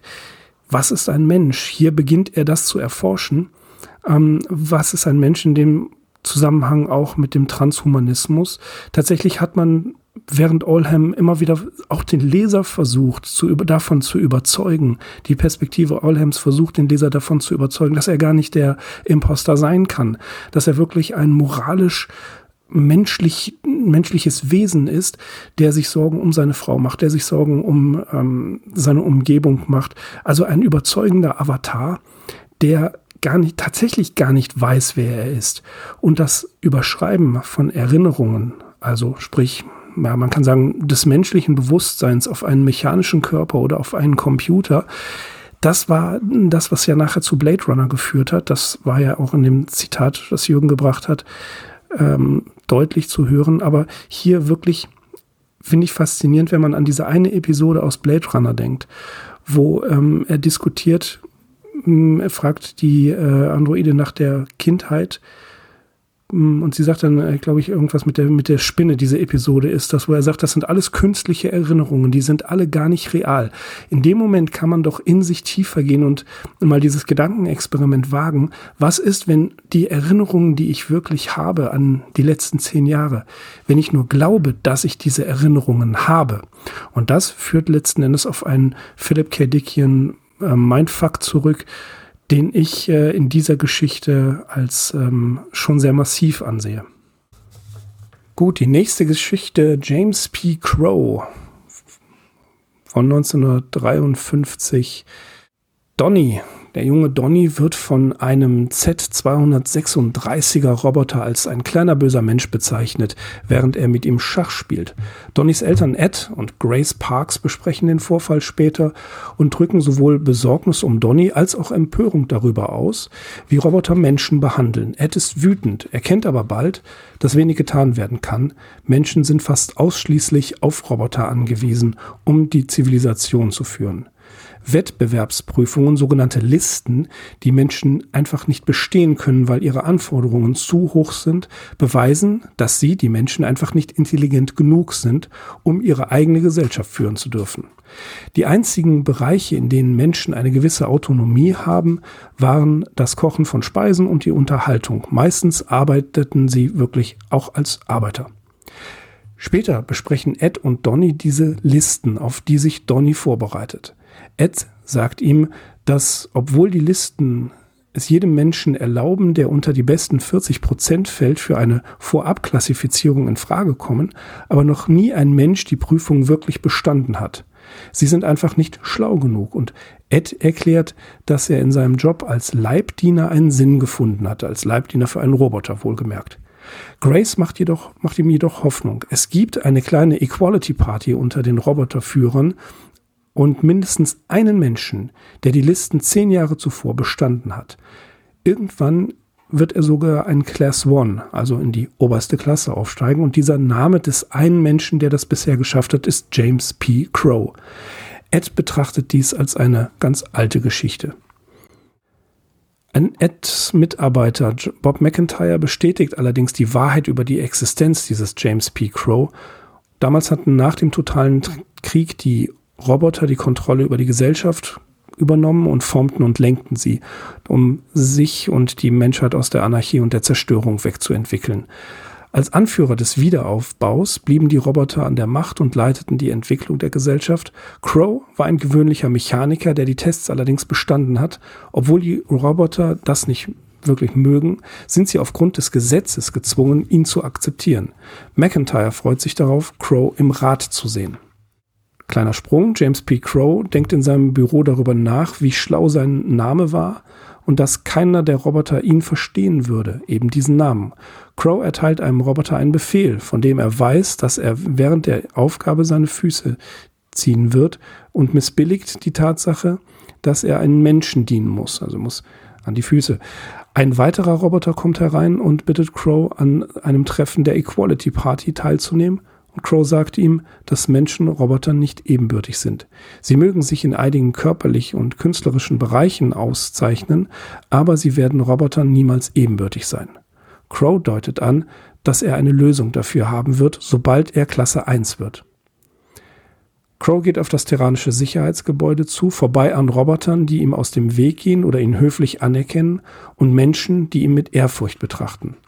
In der Mittagspause besucht er das Quartier, in dem er aufgewachsen ist, also sein Viertel, sitzt mit einer Reihe von Maschinen und stellt einen Bandscanner in ein Fenster. Er zeigt zwei Roboter, die die Listen durchgehen. Es ist ein Scanner, der die Zukunft lesen kann. Crow schaut in, das in die zukünftigen Listen und so hat er diese Listen bestanden. Er hätte gerne niemals auf diesen zukünftigen Scanner verzichtet, da die Listen von Robotern erstellt und nach ihrem Verstand bedient wurden. Dann nimmt er den Scanner mit in die Zeit, als vier Jahrhunderte zuvor die ersten Roboter erschaffen wurden. Ed tröstete Donny, wieder ein kleiner Sprung, als sie nach Hause gehen, nachdem Donny die Listen nicht bestanden hat. Zu Hause freut sich Grace über die Nachricht, dass James P. Crow die Listen bestanden hat und nun in die erste Klasse aufsteigen kann, ein Class One wird.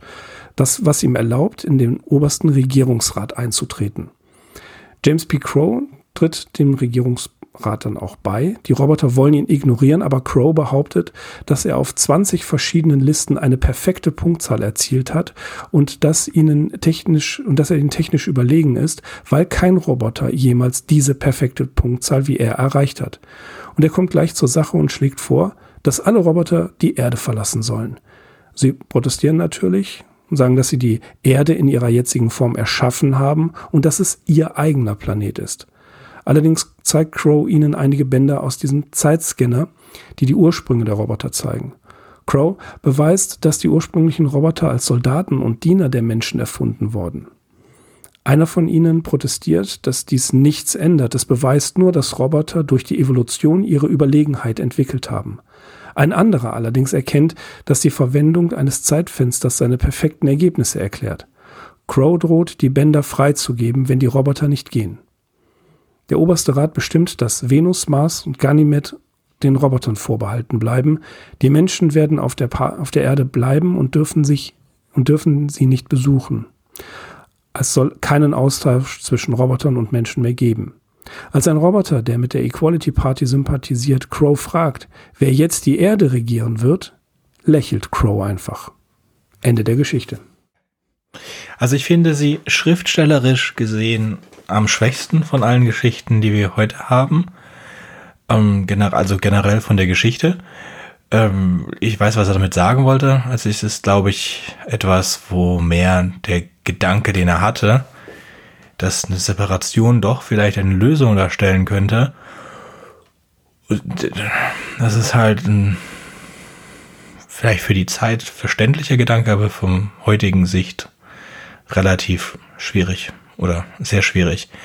Also ich wollte ein paar Kleinigkeiten anmerken, die ich interessant fand. Also einmal der ähm, James P. Crow ist ein kleiner stämmiger Ire slash Deutscher, also halb Ire, halb Deutscher. Ich finde es interessant, dass man das erwähnen musste. Ähm, dann steigen die, die Menschen sind unter Klasse 20 und es geht halt hoch bis Klasse 1 und wenn man Klasse 1 ist, ist man halt in diesem Weltrat, in dem dann nur diese drei oder vier Roboter plus dann Crow drin sind. Ähm, genau, das Zeitfenster kannten wir schon aus Payback. Und auch hier gibt es diesen Krieg und dann halt diese Entwicklung mit den Robotern von A bis jetzt Z32, also extrem weit entwickelte Roboter. Ja. Der, der Gag der Geschichte liegt ja in dem Namen. James P. Crow und Jim Crow. Ja, ich weiß, das ist aber das Problematische. Also es ist auch, es ja, wäre mit dem anderen Titel viel besser. Ja, also tatsächlich, ähm, das ist, glaube ich, soweit ich das beurteilen kann, Philipp K. Dicks einzige Geschichte, die sich so definitiv relativ äh, ungetarnt mit ähm, dem Rassenthema, wenn man es so nennen möchte, beschäftigt. Mir ist also keine andere bekannt, wo, wo das so stark dargestellt wird. Ja, aber es ist nicht die einzige, in der eine schwierige Thesen dann vertritt. Also es wird Nein, das nicht. ganz später, also er hat oft schreibt er, er schreibt oft sehr Kafkaesk, er schreibt oft sehr schöne Sachen, er wiederholt sich in seinen Themen, er schreibt oft, was ich jetzt vergessen habe, noch kurz zu der Geschichte Impos Imposter zu sagen, die Bubble ist die Verteidigung und das Schiff, das dann durchkommt, ist die Needle. Also auch da wieder sehr schön, ähm, muss man nicht unbedingt erklären, warum die Needle durch die Bubble kommt, aber macht schon Sinn. Und das sind so, so, so schöne Kleinigkeiten, die da drin sind. Das sind alle sehr wohl überlegt. Und dann haben wir aber von Zeit zu Zeit diese Geschichten, wo ich mir denke, ja, du hast dich gerade über irgendwas in der Zeitung aufgeregt und das wolltest du unbedingt zu Papier bringen. Und das hast du jetzt auch gemacht. Und ich ähm, sehe aber jetzt, es ist ein, ein, bisschen schwieriges Thema und weiß nicht, ob das jetzt die, die, die beste Form ist. Vor allen Dingen, weil es äh, ist ja so extrem plakativ. Was noch schön gemacht ist, ist halt, dass die Roboter dann äh, die Roboter fragen ihn, warum sollten sie das tun? Also es ist, ist, ist es wieder diese Bürokratie, dieses, es sind alle nett, man, man versucht die nicht umzubringen oder irgendetwas zu machen oder als Betrüger zu entlarven, sondern man nimmt es einfach so fest und hört sich diesen, diesen Vorschlag an und dann versteht man, ja, okay, wenn wir jetzt sagen, dass die Planeten sowieso besser sind und die Erde ist so, oh, old Ding, das überlassen wir halt den Menschen und wir wollen nicht weiter von den Menschen verschmutzt werden, dann trennen wir uns halt und äh, jeder geht als Sieger oder die Roboter gehen als Sieger hinaus und die Menschen bleiben da drin. Was mich auch sehr halt gestört hat, ist, dass die Menschen den Roboter niemals, also was, was problematisch halt ist mit dem Titel. Warum mache ich das mit ja. dem Titel? Ja. Weil es ist ja dann diese Schwarz-Weiß, also Menschen, Schwarze und ähm, Roboter Weiße. Warum sage ich dann solche Sachen wie wir Menschen werden nie den Robotern gleich sein. Die hm. Roboter werden uns immer überlegen sein. Und dann habe ich halt dieses, das bedeutet also jetzt wirklich, das hat er nicht so gesagt, aber man könnte es so verstehen, dass ähm, Weiße immer den Schwarzen überlegen sein werden und auch dann diese, diese Stichelei von den Robotern, ja, ihr habt es ja ohne uns nicht geschafft, ohne euch in einem Krieg zu vernichten. Wie schafft ihr das jetzt mit? Also, wenn wir jetzt weg sind wieder, ja. Ähm, es ist schon äh, ein bisschen problematisch. Es ist keine utopische Geschichte, die, die dieses, die dann zeigen soll, wie toll die Welt wäre, wenn wir also einmal getrennt, äh, nach Kulturen getrennt werden, was ich schon mal für eine problematische Aussage halte, aber sie dann auch noch mit so kleinen Nebenaussagen anzureichern, halte ich dann für extrem problematisch. Dann lebst du diesen, dass das kein Aufschrei, also heute würde er hm. gecancelt werden dafür, ja, ja. aber äh, wie gesagt, wenn der Titel nicht wäre, wäre das alles nicht so mega offensichtlich. Aber mit dem Titel ist es ja wirklich ein Schlag ins Gesicht. Absolut. Absolut. Das hat mich auch enttäuscht. Ja. Also ihr wisst, ich bin immer in, immer positiv gestimmt, was Philipp K. Dick angeht. Aber diese Geschichte finde ich sehr, sehr schwach. Die Idee, dass die, dass sich die Verhältnisse umgekehrt haben, dass die Roboter Menschen zum Diener haben, das haben wir ja auch schon immer mal wieder äh, gesehen. Das ist ja in der Science Fiction kennt man dieses Motiv ja. Das finde ich eigentlich ganz witzig gemacht. Das ist auch Aber, der stärkere Teil. Ja, das ist der stärkere Teil, genau. Aber alles, was, was so wirklich plakativ, genau das richtige Wort und dann auch noch der Name. Und ähm, wir kennen es ja, James T. Kirk wird von Pille immer Jim genannt. Das ist also das ist so offensichtlich. Und das ist ein Thema, mit dem, glaube ich, Philipp K. Dick was machen wollte, aber es sehr, sehr schlecht umgesetzt hat. Ich würde, ich hätte gesagt, lass den ganzen Crow-Teil raus und tu dich lieber auf diesen jungen und dann halt lass diesen Jungen versuchen, diese diesen Test zu machen und ihn dann doch versagen. Also es ist ja drin. Das wäre gut. Also genau diese Geschichte wird ja erzählt an der Seite und macht das den Fokus und vergisst den Rest, weil diese ganzen problematischen Sachen, wie gesagt, haben jetzt mir nicht wirklich was. Mhm. Ja, da stimme ich dir voll und ganz zu. Ich konnte mit der Geschichte auch gar nichts anfangen, weil ich auch die Reaktion der Roboter völlig unlogisch fand, denn es kommt halt am Ende ja alles raus. So, ja, ich habe übrigens geschummelt ne? und äh, jetzt jetzt bin ich aber hier bei euch in der Chefebene. Ne? Also jetzt was, was wäre denn eigentlich eine verständliche Idee, wenn die herausfinden, ja, der hat uns eigentlich die ganze Zeit befuscht, ne? ähm, dann hätten sie natürlich sagen, ja gut, dann schmeißen wir dich jetzt raus, ne? Und äh, es wird sich nichts ändern an den Verhältnissen. Das, das wäre eigentlich die, die normale Reaktion gewesen und dass die halt so ganz äh, aufgeräumt und unaufgeregt damit umgehen und sagen, ja gut, dann räumen wir halt das Feld. Ne? Da dachte ich mir, Stirnrunzelt, was ist, was ist denn das für ein Quatsch? Ja. Ne? Also ich, ich finde es einfach so einfach, also ich störe mich immer extrem daran, wenn Figuren sich überhaupt nicht rational verhalten hm? ähm, und nicht plausibel verhalten. Klar, es gibt natürlich manchmal so die Axt schwingenden Psychopathen oder die, die bösen Supervillains, die die Weltherrschaft an sich reißen oder alle Menschen töten wollen und so weiter. Die verhalten sich halt nicht rational. Die sind ja auch verrückt. Hm? Aber wenn man davon ausgeht, dass die meisten Figuren äh, sich Menschen ähnlich verhalten und der Mensch normalerweise ähm, zugegebenermaßen von Emotionen beeinflusst, aber im Großen und Ganzen doch zumindest halbwegs rational oder nachvollziehbar erklärlich handelt. Also, dass die sich noch nicht mal aufregen oder sonst was, ne? Äh, wegen so einer offensichtlichen Betrügerei, ne? und dass die einfach dann trotzdem seine Autorität anerkennen, das ist einfach völlig unlogisch, von vorne bis hinten. Zumal, zumal auch noch Deus Ex Machina, er das mit einem Zeitscanner, das ist ja das Unsinnigste von allem. Mhm. Also es passt überhaupt nicht hier rein. Das ähm, ganz miserabel. Ja, und den, wo er den her hat, ob er den erfunden hat, ja. auch alles das nicht. Und die Roboter interessieren sich natürlich dafür auch nicht, haben nie das. Ja, wie gesagt, es ist eine der schwächeren Geschichten. Mhm. Und meiner Meinung nach wollte er wirklich nur dieses politische Statement loswerden und der Rest war ihm egal. Und das passiert bei Philipp K. Dick manchmal, dass er schwierige politische Statements hat, die er dann einfach versucht loszuwerden und das ist nicht, also gut. Ah, ja. Gibt es dazu noch mehr zu sagen oder können wir zum Planet of Transcendence gehen? Ich äh, würde gerne zu dem Planeten gehen und diese Geschichte schnell verlassen. Genau, der Planet, okay. der weil meine Aussprache jetzt nicht besonders gut ist, davon der Planet der Durchreisenden. Finde ich, ist äh, eine schöne direkte Übersetzung in dem Fall. Wir verfolgen einen, wir, wir sind wieder auf einer zerstörten Erde. Es gab vor 350 Jahren, da kommen die 350 Jahre nochmal her, einen äh, totalen Krieg, wie auch in vielen den anderen Geschichten heute.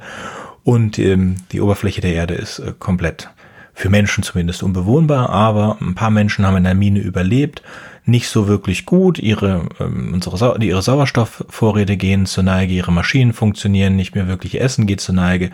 Und sie schicken äh, Leute raus in Raumanzügen, so wie wir es uns vorstellen, mit den Glashelmen und in, in, in dick mit Blei gepanzert und die kämpfen sich durch die Gegend und suchen nach anderen Überlebenden, dass man das, äh, die Ressourcen zusammenlegen kann und ein bisschen weiterlebt. Die Geschichte beginnt gleich damit, dass unser Mensch da oben auf der Oberfläche ähm, Mutanten trifft, die ihn super freundlich, ähm, super freundlich be, äh, begrüßen und so ein bisschen mit ihm reden und er fragt sie halt, äh, habt ihr andere wie mich gesehen? Nein. Nein, hab, haben wir nicht, aber du könntest gerne zu uns mitkommen. Und diese Geschichte wiederholt sich. Er trifft verschiedene die äh, Mutanten, die sie dann zu, die auch verschieden benannt werden. Sie werden Bugs genannt, Runners genannt, Toads und andere die und Würmer, die verschiedene ähm, Anpassungen an die verstrahlte und erhitzte Erde vorgenommen haben durch Mutation und da oben dann jetzt halbwegs leben können. Als letztes, äh, als er schon, er, er findet nichts, keine von diesen Mutantengruppen ähm, weiß irgendwas über Menschen und sie bieten ihm immer an, irgendwie zu helfen und was schlägt er aus? Und als letztes trifft er so Runners und die Runners sagen, ja, ja, wir haben in Kanada gar nicht so weit weg, da haben wir Menschen gesehen.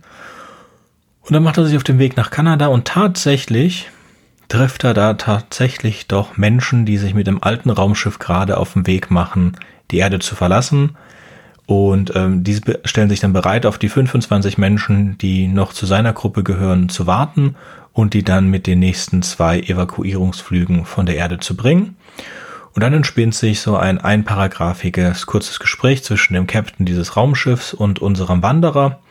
Und in dem geht es darum, ja, das ist ja nicht mehr unsere Erde. Wir haben sie A zerstört und B gibt es hier anderes Leben. Also wenn wir sie wieder in die kalte, vor Total War Erde zurückversetzen würden, würden ja die Bugs, Runner, Toads und anderes intelligentes Leben, das sich hier, ähm, das sich hier angepasst hat, sterben und schau uns doch an, wie wir hier rumlaufen mit unseren Bleipanzern und unseren Glaskugelhelmen und wir können das Wasser nicht trinken, wir können die, die Luft nicht atmen.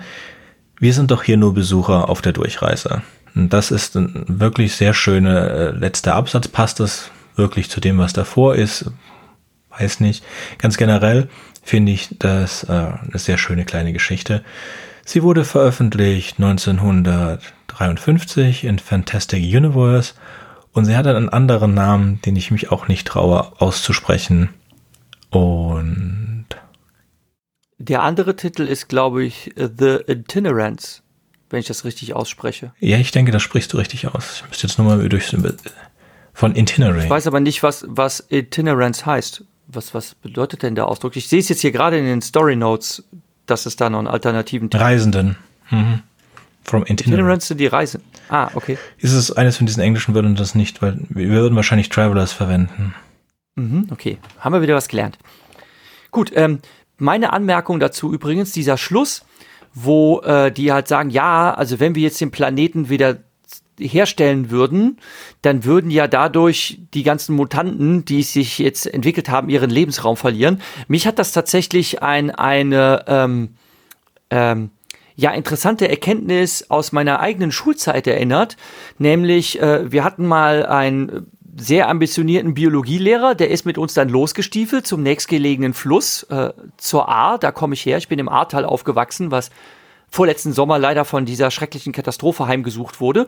Und auf jeden Fall sind wir dann, wir Abiturienten sind zum ähm, Fluss gestapft, haben die äh, Schuhe ausgezogen, äh, die Hosenbeine hochgekrempelt und sind dann da reingelatscht und haben die Steine umgedreht und das ganze Grünzeug und Schmodder und sonstiges Gedöns da abgeschabt und mikroskopiert. Um zwar um die Gewässerqualität zu äh, ermitteln von dem Flüsschen. Das macht man nämlich anhand von sogenannten Zeigeorganismen.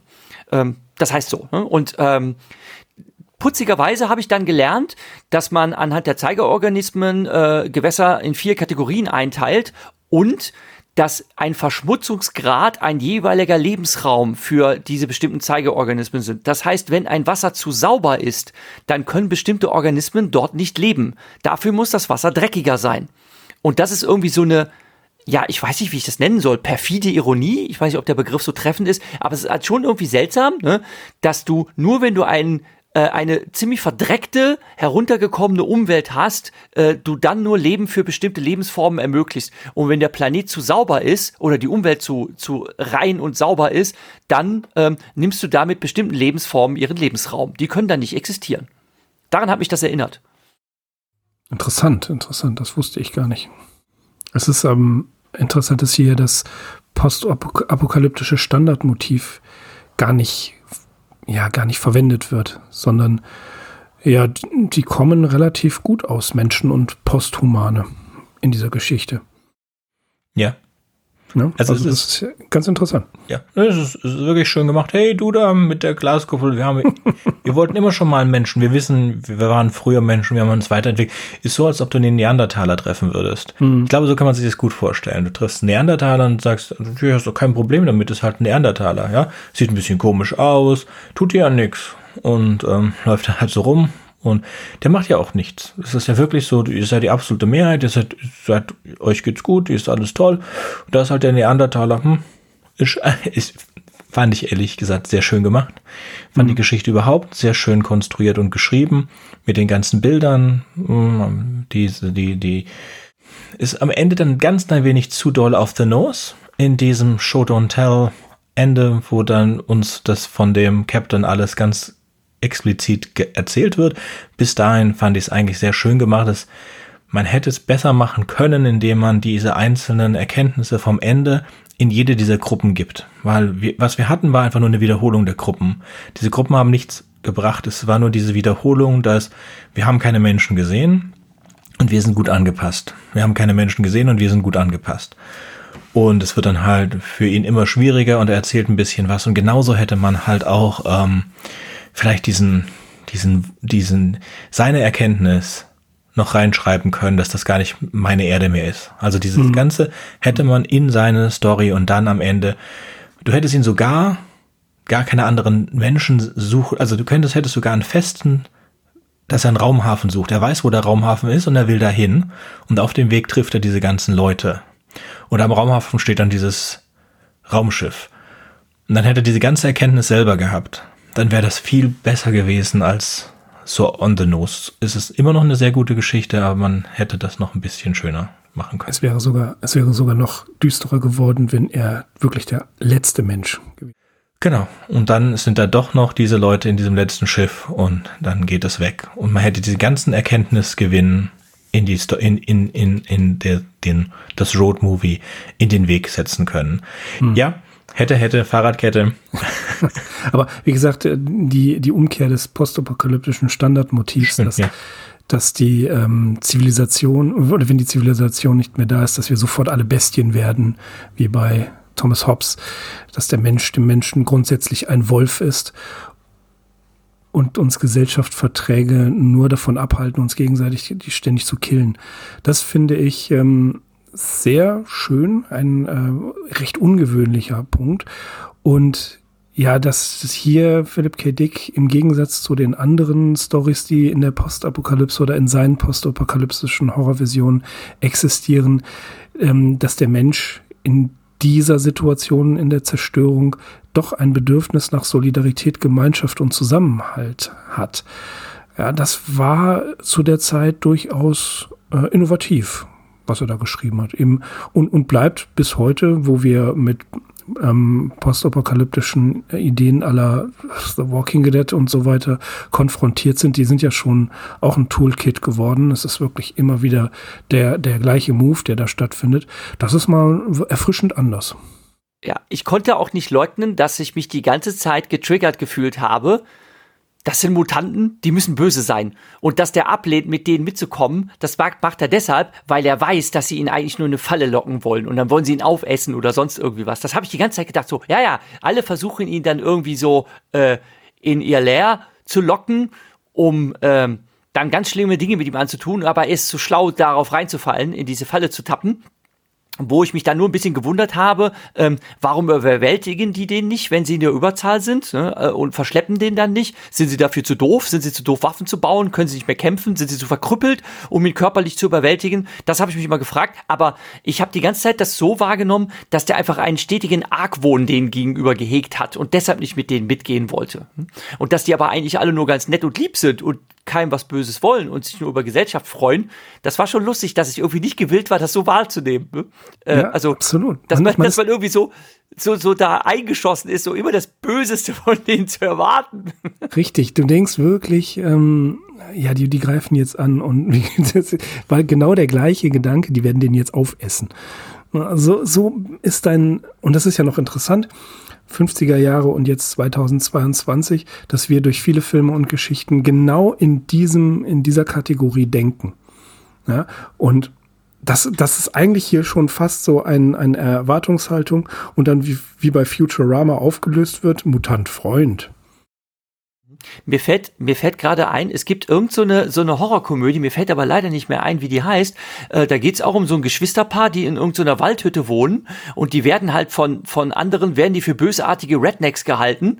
Ja, ähm, ähm, die, die, die Tucker versus Evil. Ja, genau. Und das Evil. Großartig. Genau. Und das ist, ja. ja. das ist auch so, so herrlich auf den Kopf gestellt. ja. Das eskaliert die ganze Zeit. Die wollen das nicht. genau, wie, wie die, wie die in den Häcksler genau. reinspringen. In den Häcksler reinspringen. Das muss ein Selbstmordkult sein. Die sind alle wahnsinnig geworden. Brillant, ja. Wollen wir zur letzten Geschichte des Abends kommen? Mhm. Ach ja. Wer will uns Small City vorstellen? Small Dann bin ich an der Reihe. Small Town. Äh, es heißt übrigens, ja, es heißt übrigens Small Town. Äh, ich hätte dich jetzt eh noch verbessert, aber dann halt unmittelbar. Ähm, ja, Small Town aus dem Jahre 53 immer noch. Und ähm, in Amazing erschien im Mai 1954 handelt von Vern Ruskell, der der stereotype, ausgebeutete, geknechtete kleine Mann ist. Ähm, sein Job ist stressig, er findet keine Anerkennung und, wie wir im Laufe der Geschichte erfahren, seine Frau betrügt ihn auch noch. Er kommt eines Abends nach Haus, ist wieder sehr frustriert und äh, will auch gar kein Abendessen, sondern geht sofort runter in den Keller zu seinem Zufluchtsort, den er schon von Kleinkindestagen an hat, nämlich eine Modelleisenbahn. Und er ist da wirklich auch sehr nerdig oder sagen wir eher geekisch drin verstrickt, dass er sich sogar so eine lustige Lokomotivführermütze aufsetzt und dann sich daran weidet, in was für einer unglaublichen Perfektion ähm, er eine kleine Modellstadt angefertigt hat, wo er schon viele, viele Jahre dran arbeitet. Und zwar hat er seinen gesamten Heimatort bis hin zu jedem Gebäude, jeder Straße, jeder Straßenbeleuchtung, jedem Eutöchen und so weiter nachgebaut. Und er versinkt völlig darin, in diesem Mikrokosmos diesen fein auszufallen. Und der ist auch fast fertig. Seiner Frau ist das Ganze nicht so geheuer und ähm, man merkt das beim Lesen erst nicht, dass da ein kleiner Sprung gemacht wird, ein kleiner Szenenwechsel. Seine Frau Match oder vielleicht spricht man das auch March aus, äh, unterhält sich mit einem Psychoanalytiker, Tyler, der, wie sich dann später herausstellt, sein äh, ähm, äh, ihr Liebhaber ist, das ist äh, ihre Affäre. Und ihm erzählt sie davon, dass ihr Mann immer sonderbarer geworden ist, aber ähm, Tyler macht sich da eigentlich keine besonderen Gedanken drum. Er findet das zwar faszinierend, so wie Psychoanalytiker immer faszinierend finden, wenn Leute ein bisschen durchgeknallt sind, aber er sieht das nicht als gefährlich an. Ähm, Tyler, ähm, Entschuldigung, Haskell wiederum hat an Vorabend, als er sich wieder zurückgezogen hat, ähm, spontan ähm, seiner Miniaturwelt, die er da erstattet hat, äh, äh, errichtet hat, äh, Gewalt angetan, indem er seine verhassten, äh, seine verhasste Fabrik, seinen Arbeitsplatz von dem Tableau entfernt hat und durch ein anderes Gebäude ersetzt hat. Nämlich er kam dann auf die Idee, das durch ein Bestattungsunternehmen zu ersetzen. Er äh, schmunzelt auch über diesen ironischen Witz, den er sich da erlaubt und ähm, jetzt am nächsten Tag hat er die Schnauze auch endgültig voll und kündigt kündigt fristlos. Er kommt also verfrüht nach Hause und überrascht seine Frau in, in flagranti mit ihrem Liebhaber, ähm, ist aber so darauf versessen, wieder in den Keller an seine Modelleisenbahn zu gehen, dass er das gar nicht merkt, dass er die beiden da überrascht hat. Ähm, wieder ähm, geht ähm, Tyler davon aus, dass das alles nicht schlimm ist. Im Gegenteil, er sieht das Ganze so sehr, äh, so, sogar sehr positiv und er sagt, ähm, bald wird das Ganze vorbei sein. Er scheint schon vorauszuahnen, was da nämlich passieren wird. Und als aufmerksamer Leser, Schrägstrich Leserin, ahnt man auch, dass das Ganze vielleicht eine übernatürliche Wendung nehmen wird. Nämlich, äh, Haskell arbeitet weiter am Umbau seiner kleinen Stadt. Er hat mit seiner verhassten Arbeit angefangen und jetzt beginnt er ähm, bis tief in die Nacht hinein seine gesamte Modellstadt umzugestalten nach seinen Wünschen und Vorstellungen. Ähm, Dinge, die ihm missfallen, äh, sei es irgendwelche Bars ähm, oder Bordelle, sei es irgendwelche Geschäfte, äh, beseitigt er einfach alle von der Karte und ersetzt sie durch neue Gebäude und er steigert sich darin rein, dass er quasi Rache nimmt an jeder kleinen schlechten Erfahrung, die er mal gemacht hat, dass ihm jemand einmal einen falschen Dollar, äh, einen falschen Viertel Dollar rausgegeben hat, äh, führt dazu, dass er sich dafür rächt und diesen kleinen Laden auch von der Karte radiert und durch ein neues ersetzt. Und das Ganze geht so weit, dass er dann irgendwann spät in der Nacht fertig ist und einen Jubelschrei ausstößt und Tyler, der immer noch mit ähm, Haskells Frau oben verweilt, denkt, okay, jetzt ist es vorbei. Er schleicht runter in den Keller und stellt fest, Haskell ist tatsächlich verschwunden. Er ist davon überzeugt, dass er in seine kleine Miniaturwelt selbst eingefahren ist. Das heißt, er ist jetzt verschwunden und damit äh, haben seine jetzt Ex-Frau gewordene oder äh, Witwe oder wie man es so nennen kann und er freie Bahn. Sie werden natürlich ein paar Jahre warten müssen, bis Haskell, den sie jetzt als vermisst äh, melden wollen, ähm, offiziell für tot erklärt wird und dann können sie für immer zusammen sein. Sie setzen sich ins Auto und fahren los und jetzt kommt ein Twist, den man wahrscheinlich schon erahnen konnte. Sie glauben ähm, auf dem Weg äh, zu sein zum ähm, Polizeipräsidium, äh, Schrägstrich Rathaus, aber sie kommen dann an einem Gebäude vorbei, das da eigentlich nicht stehen sollte. Nehm auf, nämlich auf einmal ist da ein Bestattungsunternehmen, dort wohl eigentlich ursprünglich Haskins Arbeitsplatz sein sollte. Und dann endet die Geschichte damit, dass sie mit quietschenden Reifen stehen bleiben, gestellt werden von Polizisten und Ordnungshütern, die jetzt mal ordentlich aufräumen in der Stadt, denn Haskell hat sich selbst auch zum Bürgermeister dieser Stadt gemacht und eine Polizei eingesetzt, die alles unliebsame Geschmeiß sowieso in das neu errichtete Gefängnis werfen wird. Ende der Geschichte. Wo fängt man da an? also was, was ich ähm, Was mir eingefallen ist, ich glaube, es ist ein äh, Interview mit Tim Powers gewesen, der ein, Lebensgefähr äh, ein Lebensbegleiter, ein Freund von Philip K. Dick war, der immer wieder darauf hingewiesen hat, dass die wirklichen Helden und Protagonisten Philip K. Dicks ganz einfache Leute, einfache Angestellte sind. Und hier ein Angestellter, der wirklich dem Klischeebild des, des frustrierten Angestellten entspricht, der aber seit seiner Kindheit diese Stadt, die ihm eigentlich verhasst ist, bis ins Detail nachbaut. Und der sich für die Realität schon gar nicht mehr interessiert, als würde er hier so eine Aufbausimulation am PC ähm, ganz, ganz ähm, stark spielen, ähm, der sogar es schafft zu ignorieren, dass er, sein, dass er seine Frau mit einem Liebhaber erwischt. Und dann, woher kommt die Macht plötzlich, die Realität am Ende diesen Twist einzuführen? Und ähm, was passiert hier? Also das ist das ist nicht erklärt. Das ist, wie Philip K. Dick in einer Aussage von 1976 sagt, eigentlich Fantasy. Mhm, genau, hier gibt's nämlich auch in der Kurzgeschichtensammlung in den Story Notes einen schönen Kommentar von ihm, den er abgegeben hat, auch wieder 1976. Da sagt äh, Philipp K. Dick über diese Geschichte, hier verwandelt sich die Frustration eines getretenen Mannes klein in Bezug auf Macht, besonders Macht über andere, Schritt für Schritt in etwas Unheilvolles, eine tödliche Kraft. Jetzt, da ich die Geschichte wieder lese, und da macht er auch die Anmerkung, dass es eher Fantasy und keine Science Fiction ist, ähm, beeindruckt mich die subtile Veränderung, die ich dem Protagonisten, die dem Protagonisten vor sich geht. Vom Getretenen zum Tretenden. Vern Haskell erscheint zu Beginn als Inbegriff eines schwachen Menschen, aber das verdeckt nur einen Trieb seines eigentlichen Ichs, der alles andere als schwach ist. Ich könnte auch sagen, ein ausgenutzter Mensch kann sehr gefährlich sein. Sei vorsichtig, wenn du ihn falsch behandelst. Vielleicht versteckt sich hinter seiner Maske Thanatos, der Widersacher des Lebens. Vielleicht will er insgeheim nicht beherrschen, sondern zerstören. Das ist ähm, in der Retrospektive eine sehr verstärkte Analyse seiner eigenen Geschichte. Der Aspekt zu sagen, ähm, Eingetretenen sollte man vielleicht vorsichtig behandeln. Das allerdings, das hat schon was. Das ist äh, schon richtig, weil 1976 hatte er schon einige Ehen und einige Dinge hinter sich, über die wir vielleicht nochmal sprechen werden. Er ähm, hat also sehr viel Schlimmes erlebt, hat aber auch Schlimmes verursacht, er selbst, aufgrund seiner psychischen Disposition. Äh, ich meine, zu diesem Zeitpunkt hat er bereits drei oder vier Ehen durch und jeweils mit einem mit einem richtigen Clash am Ende, wo es äh, richtig zur Sache ging, wo es wirklich von Morddrohungen über Selbstmordversuche, da, da war alles drin, war alles dabei.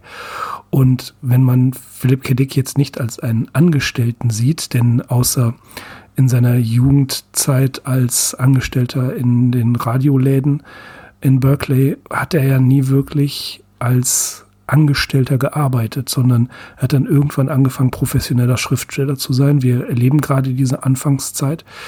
Und er beginnt jetzt langsam Romane zu schreiben. So kann man sagen, das Getretensein, ja, das kennt er, aber er, naja, er, er konnte sich auch als Schriftsteller inszenieren. Das war auch eine seiner großen Stärken, auch schon zu dieser Zeit. Ja, und zu sehen, wie drumherum die Menschen ähm, fertig gemacht werden durch immer stärker werdende Industrialisierungsprozesse, die auch in den 50er Jahren nicht äh, aufgehört haben. Das wurde ja auch immer stärker hier. Ähm, dass, ja, dass die Fantasie dann mit einem durchgeht und man immer überlegt, hey, was würde ich machen, wenn ich das beeinflussen könnte? Das ist eigentlich ein zutiefst menschlicher Zug. Mhm. Ich habe übrigens die Entwicklung der Geschichte sofort äh, vorausgesehen. Äh, liegt vielleicht an den Gewohnheiten so in der Rückschau, wenn man jetzt äh, so in unserem Alter und was man schon an Geschichtinnen und Geschichten durchgemacht hat, ähm, so dass man manche Plot-Twists oder manche Verläufe eben voraussieht. Also wo, wo ich gelesen habe, der geht runter in den Keller und der hat da eine Miniaturstadt errichtet, schon bevor der sein, sein Häuschen mit, das Häuschen mit dem Arbeitsplatz vernichtet hat, ich wusste, dass genau das so verlaufen wird, dass er diese Welt umgestaltet und dass das dann über die wirkliche Welt hinweg schwappen hm. wird. Ja, ähm, hat die Geschichte natürlich nicht, nicht, also dadurch nicht ähm, in ihrem Lesegenuss geschmälert, nur äh, habe ich das halt wirklich vorausgesehen, muss ich also sagen. Also es ist wie bei Beetlejuice, der, da ist ja auch diese kleine Miniaturstadt. Und da gibt's ja auch immer wieder dieses, dieses Wechseln, dass die dann plötzlich in der Miniaturstadt sind und umgekehrt. Und mich hat auch dieses Darstellen der Miniaturstadt an einen späteren Roman von Paul Auster erinnert, Die Musik des Zufalls. Da werden zwei Menschen von, ähm, die, die werden von zwei anderen gefangen genommen und müssen aus den ähm, Steinen, die man aus England herbeigeführt hat, einfach random eine Mauer bauen. Und äh, die sind also völlig unzufrieden mit dieser Situation, können da aber nicht weg und entdecken im Keller des Hauses eine Welt, eine Miniaturwelt. Und die beiden sind dabei und ähm, auch die Mauer ist dabei und sie versuchen dann tatsächlich ihr Schicksal zu beeinflussen, indem sie die, äh, die Menschen, die sie gefangen halten, in dieser Miniaturwelt zerstören und begraben. Ne, also das, das ist mir ins Gedächtnis gekommen, als ich diese Geschichte gelesen habe.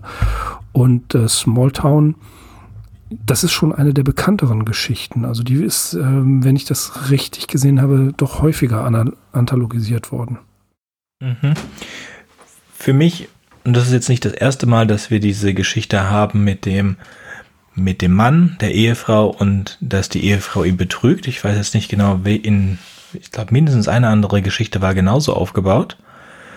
Und was ich nicht verstehe, ist, für was brauche ich diesen, diesen Betrug? Also hätte, ist, hat die Frau nicht die Intelligenz, das alleine zu stemmen in der Geschichte? Oder ist das etwas Persönliches von Philipp K. Dick, das er da unbedingt reinbringen wollte? Also für mich ist der Teil also unnötig und macht eine ansonsten nicht, schöne. Nee, nicht unbedingt. Nicht, nicht unbedingt. Wo, wo ist der Vorteil des, des Betrügen? Also das, er, er reagiert gar nicht auf seine Frau. Er reagiert gar nicht davon. Das, er, er, er erwähnt das nie. Es das hat gar keinen, es könnte komplett ohne, ohne das funktionieren. Und wenn ich jetzt einen Film draus machen würde, würde ich es auch komplett diese beiden Figuren streichen oder äh, in der Geschichte. Also es, wie gesagt, wenn ich unbedingt eine, eine Außendarstellung brauche, dann reicht mir doch die Frau alleine. Ich brauche ja nicht jemanden, der es der Frau erklärt, damit wir es als Leser verstehen. Das ist keine Interaktion von ihm. Erst böse Bin mit ich? der Stadt hm? und nicht mit der Frau, die ihn betrügt. Aber das ist das vielleicht ähm, auch das ähm. letzte, das, das letzte, der letzte Tropfen, der das Ganze fast zum Überlaufen Also, also ich hatte nicht das Gefühl, dass äh, er das die weiß. Figur, also die Figuren erfüllen ja eine unterschiedliche Funktion. Also äh, zum Beispiel sich für äh, nerdig für Eisenbahnen zu begeistern, für Modelleisenbahnen ähm, ist, ich denke, das darf man durchaus mal behaupten, äh, zumindest in den wilden 50ern ein typisch männliches Hobby. Also ich kann mir das irgendwie sehr schwer vorstellen, dass irgendein Mädchen gerne mit Eisenbahnen spielt in den 50ern. Das kann sein, ja, aber das ist nicht der Punkt. ich würde klischeehaft, äh, bitte? Der Punkt ist, warum brauche ich sie und ihn? Er, er macht Moment, das mit den Eisenbahnen. Er hat keine Interaktion ja, mit ihr oder mit Moment, dem. Moment. Ja, Moment, also er hat, er hat einfach ein Hobby, was sie sehr befremdlich findet und wo sie gar keinen Zugang zu hat. Und weil er sich so verstrickt und vertieft in dieses Hobby, hm, ähm, weil er sich da wirklich so drin reinsteigert, äh, isoliert er sich natürlich von seiner äh, Lebenspartnerin und dass sie dann quasi vernachlässigt ist und sich jemand anderen sucht, ist eigentlich verständlich und nachvollziehbar. Das ist dann ein guter Anstoßpunkt, ähm, eine Figur mit äh, dazu zu bringen, dass der zufälligerweise Psychoanalytiker ist, hm, es hätte auch jemand anders sein können, und dass er dann quasi äh, das dazu bringt, dass die halt glücklich sind, zusammenzukommen äh, und sich dann mit dem Auto auf den Weg machen, um diesen äh, diese Pointe am Schluss der Geschichte zu setzen. Hm? Ich finde das in Ordnung, denn sonst äh, ist es halt schwierig, wie man das Narrativ auf die Ecke äh, um die Ecke bringen will, dass er jetzt auf einmal in dem Keller verschwunden ist. Also die schauen ja nach ähm, und ähm, er ist weg. Aber dann wird halt erwähnt, die Stadt selber ist auch weg und das muss ja, du brauchst ja irgendeine mindestens zweite Figur, der das auffällt. Hm? Ja. Wieso ist der jetzt weg? Wieso ist das, wieso ist das Modell weg? Hm? Und dann, warum sollte diese Figur dann rausgehen? Ähm, und dann feststellen, dass die Stadt sich verändert hat. Und hier hast du eigentlich ganz einfache, ähm, ja, Handlungen in Gang setzende äh, Motive, also die, indem du einfach dieses Motiv des Ehebruchs mit dazu nimmst, ähm, äh, ergibt sich die ergibt sich die Story einfach von also sie lässt sich dann einfach leichter erzählen. Sonst müsstest du irgendwas konstruieren hm. um die Figuren von A nach B gehen zu lassen und so weiter. Zwei und so Leute haben sich auseinandergelebt in der Ehe das ist in Ordnung soweit, dass sie ihn notwendigerweise betrügen muss um dann einen Psychoanalytiker kennenzulernen, der dann das hilft, das zu interpretieren, vor allen Dingen, weil das jetzt nicht das erste Mal ist, dass das vorkommt, finde ich ein bisschen unnötig. Sie könnte das selber interpretieren. Ich brauche den Betrug nicht. Das ist, es muss ein, ähm, dieser Betrug an sich, dieses, dieses, dieser gehörnde Ehemann-Ding müsste eigentlich mehr zu der Geschichte beitragen, als es das tut, weil es ihm absolut nicht bewusst ist. Und er hat auch gar nichts gegen sie. Dass sich das Ganze gegen die beiden dann wendet, obwohl es ihm überhaupt nicht bewusst ist, ist ja mit, ist mit Absicht. Also da ist die Absicht drin, er bestraft seine Frau und den Mann, mit dem sie betrügt, aber es ist ihm gar nicht bewusst. Seine Wut richtet sich gegen alles andere, gegen, richtet sich gegen die Stadt und nicht gegen seine Frau bis zum Ende. Und dann es dreht sich das. Sich, es richtet sich gegen die Stadt, das inkludiert die Frau aber trotzdem. Ja. Es ist, es ist, ist ja Teil dieser verkommenen, verdorbenen Stadt. Der, der regt sich ja dann über jede Kleinigkeit auf. Der gestaltet die Stadt um wegen jeder Kleinigkeit. Ne? Ähm, und das wird dann halt irgendwann geradezu lächerlich, wie er die Leute dafür bestraft, die in dieser Stadt leben, indem er sie ausradiert. Also das, ähm, also ich denke, es ist nur menschlich, dass manche irgendwelche Gewaltfantasien ihrem diktatorischen, despotischen Chef gegenüber haben. Ne? Da, da ertappt man sich äh, manchmal bei. Ne? Aber ähm, der regt sich ja dann über alle auf. Ne? Und ähm, äh, übt dann halt äh, in seiner Miniaturstadt eine kleine Rache nach der anderen. Mhm. Und ähm, ja, seine Frau ärgert ihn halt auch. Ne? Und äh, dann kriegt die halt irgendwann auch ja. ihr Fett weg. Ne? Wenn's jetzt also sein ganzes Leben ist halt verfuscht in jedem Detail. Ne? Na gut. Sagen wir, wenn es jetzt nicht noch mal ein drittes Mal vorkommt, dann kann ich, I can let this slide if that doesn't happen third time. Hm. Aber im dritten Mal denke ich dann wirklich, er hat ein Problem mit Frauen. Wer? Philipp Kiddick oder er? Der, der Kiddick, natürlich. Ja, natürlich. Ja, also sagen wir mal so, ähm, ich glaube, fünf, fünf Ehen zahllose ja, Moment. Freundinnen. Dazu möchte hm? ich, damit, dazu möchte ich übrigens was sagen. Also äh, gerade Mirko äh, spoilert die ganze Zeit über Philip K. Dicks äh, Biografie und dass das Vorboten sind von schlimmen Dingen, die da noch passieren und sonst irgendwie was. Ja. Und weil ihr mir das immer wieder so als Dauerkassette ins Ohr drückt, ähm, der hat ein Problem mit Frauen, ne? Und wie der die Frauen immer darstellt in seinen Geschichten. Genau da richte ich wirklich einen aufmerksamen Blick drauf. Ich versuche mich zu bemühen, aber so leid es mir tut, bisher in diesen Geschichten der Anfänge, wir sind jetzt, ähm, also es ist eine fünfteilige ähm, Kurzgeschichtensammlung und wir sind jetzt am Ende des zweiten Bandes angekommen. Da sind wir jetzt fast durch. Ne? Also wir haben jetzt knapp zwei Fünftel von seinem Gesamtwerk an Kurzgeschichten und bisher, so in der Mitte der 50er Jahre angekommen, so leid es mir tut, kann ich diesen Frauenhass noch nicht erkennen. Hm? Der hat Wenn das jetzt Frauenhass. so bis in den, es hat niemand was von Frauenhass gesagt. Nein, ja, oder, oder sein, sein Problem mit Frauen, wie auch immer. Ja. Also, also ähm, ich hab, kann im Moment, ich kann im Moment noch nicht erkennen, dass er irgendwie zwanghaft Frauen in einem ungünstigen Licht darstellt. Du kannst ähm, es allen Leuten erzählen, nur keiner Frau. Das war jetzt mal einfach ein Beispiel von einer der letzten Geschichten, die wir heute hatten. Es sind ja, so Kleinigkeiten okay. drin. Ähm, aber aber ähm, wir haben uns äh, äh, wir haben uns neulich über einen Filmemacher unterhalten, äh, der sich von seinen Filmen distanziert. Und du hast dann dagegen gehalten, naja, das, der Film war ein Kind seiner Zeit. Und äh, er hat halt gesagt, heute würde er solche Filme nicht mehr machen. Und wenn ich jetzt ähm, ähm, Philip K. Dick in seinen 50er Jahren äh, die Atomic Family darstellen lasse, äh, ähm, dann ist die Rollenverteilung halt so. Äh, der Mann kommt genervt nach Hause äh, und seine Frau fragt ihn, okay, soll ich was zu essen machen, um dich aufzuheitern? Und dann wird er halt mürrig und dann sagt sie irgendwann, hör mal, Mann, willst du dein Essen selber machen, wenn du mich jetzt weiter ärgerst? Ne? Ähm, also das sind alles, möchte ich sagen, auch mit der Arbeitsverteilung in dieser Familie. Ne? Ähm, der Mann bringt das Geld nach Hause und die Frau bringt das Essen auf den Tisch. Ne? Ähm, hm, also das ist jetzt geradezu klassisch und da kann ich mich jetzt im Moment noch nicht so dran stören. Hm? Gut, tut mir leid. Das, das, ist auf der einen Seite richtig, aber ähm, das müssen wir vielleicht mal kurz aufschlüsseln. Äh, das, das Rollenbild, das Rollenklischee, ja, das transportiert er hier, das ist, das ist richtig.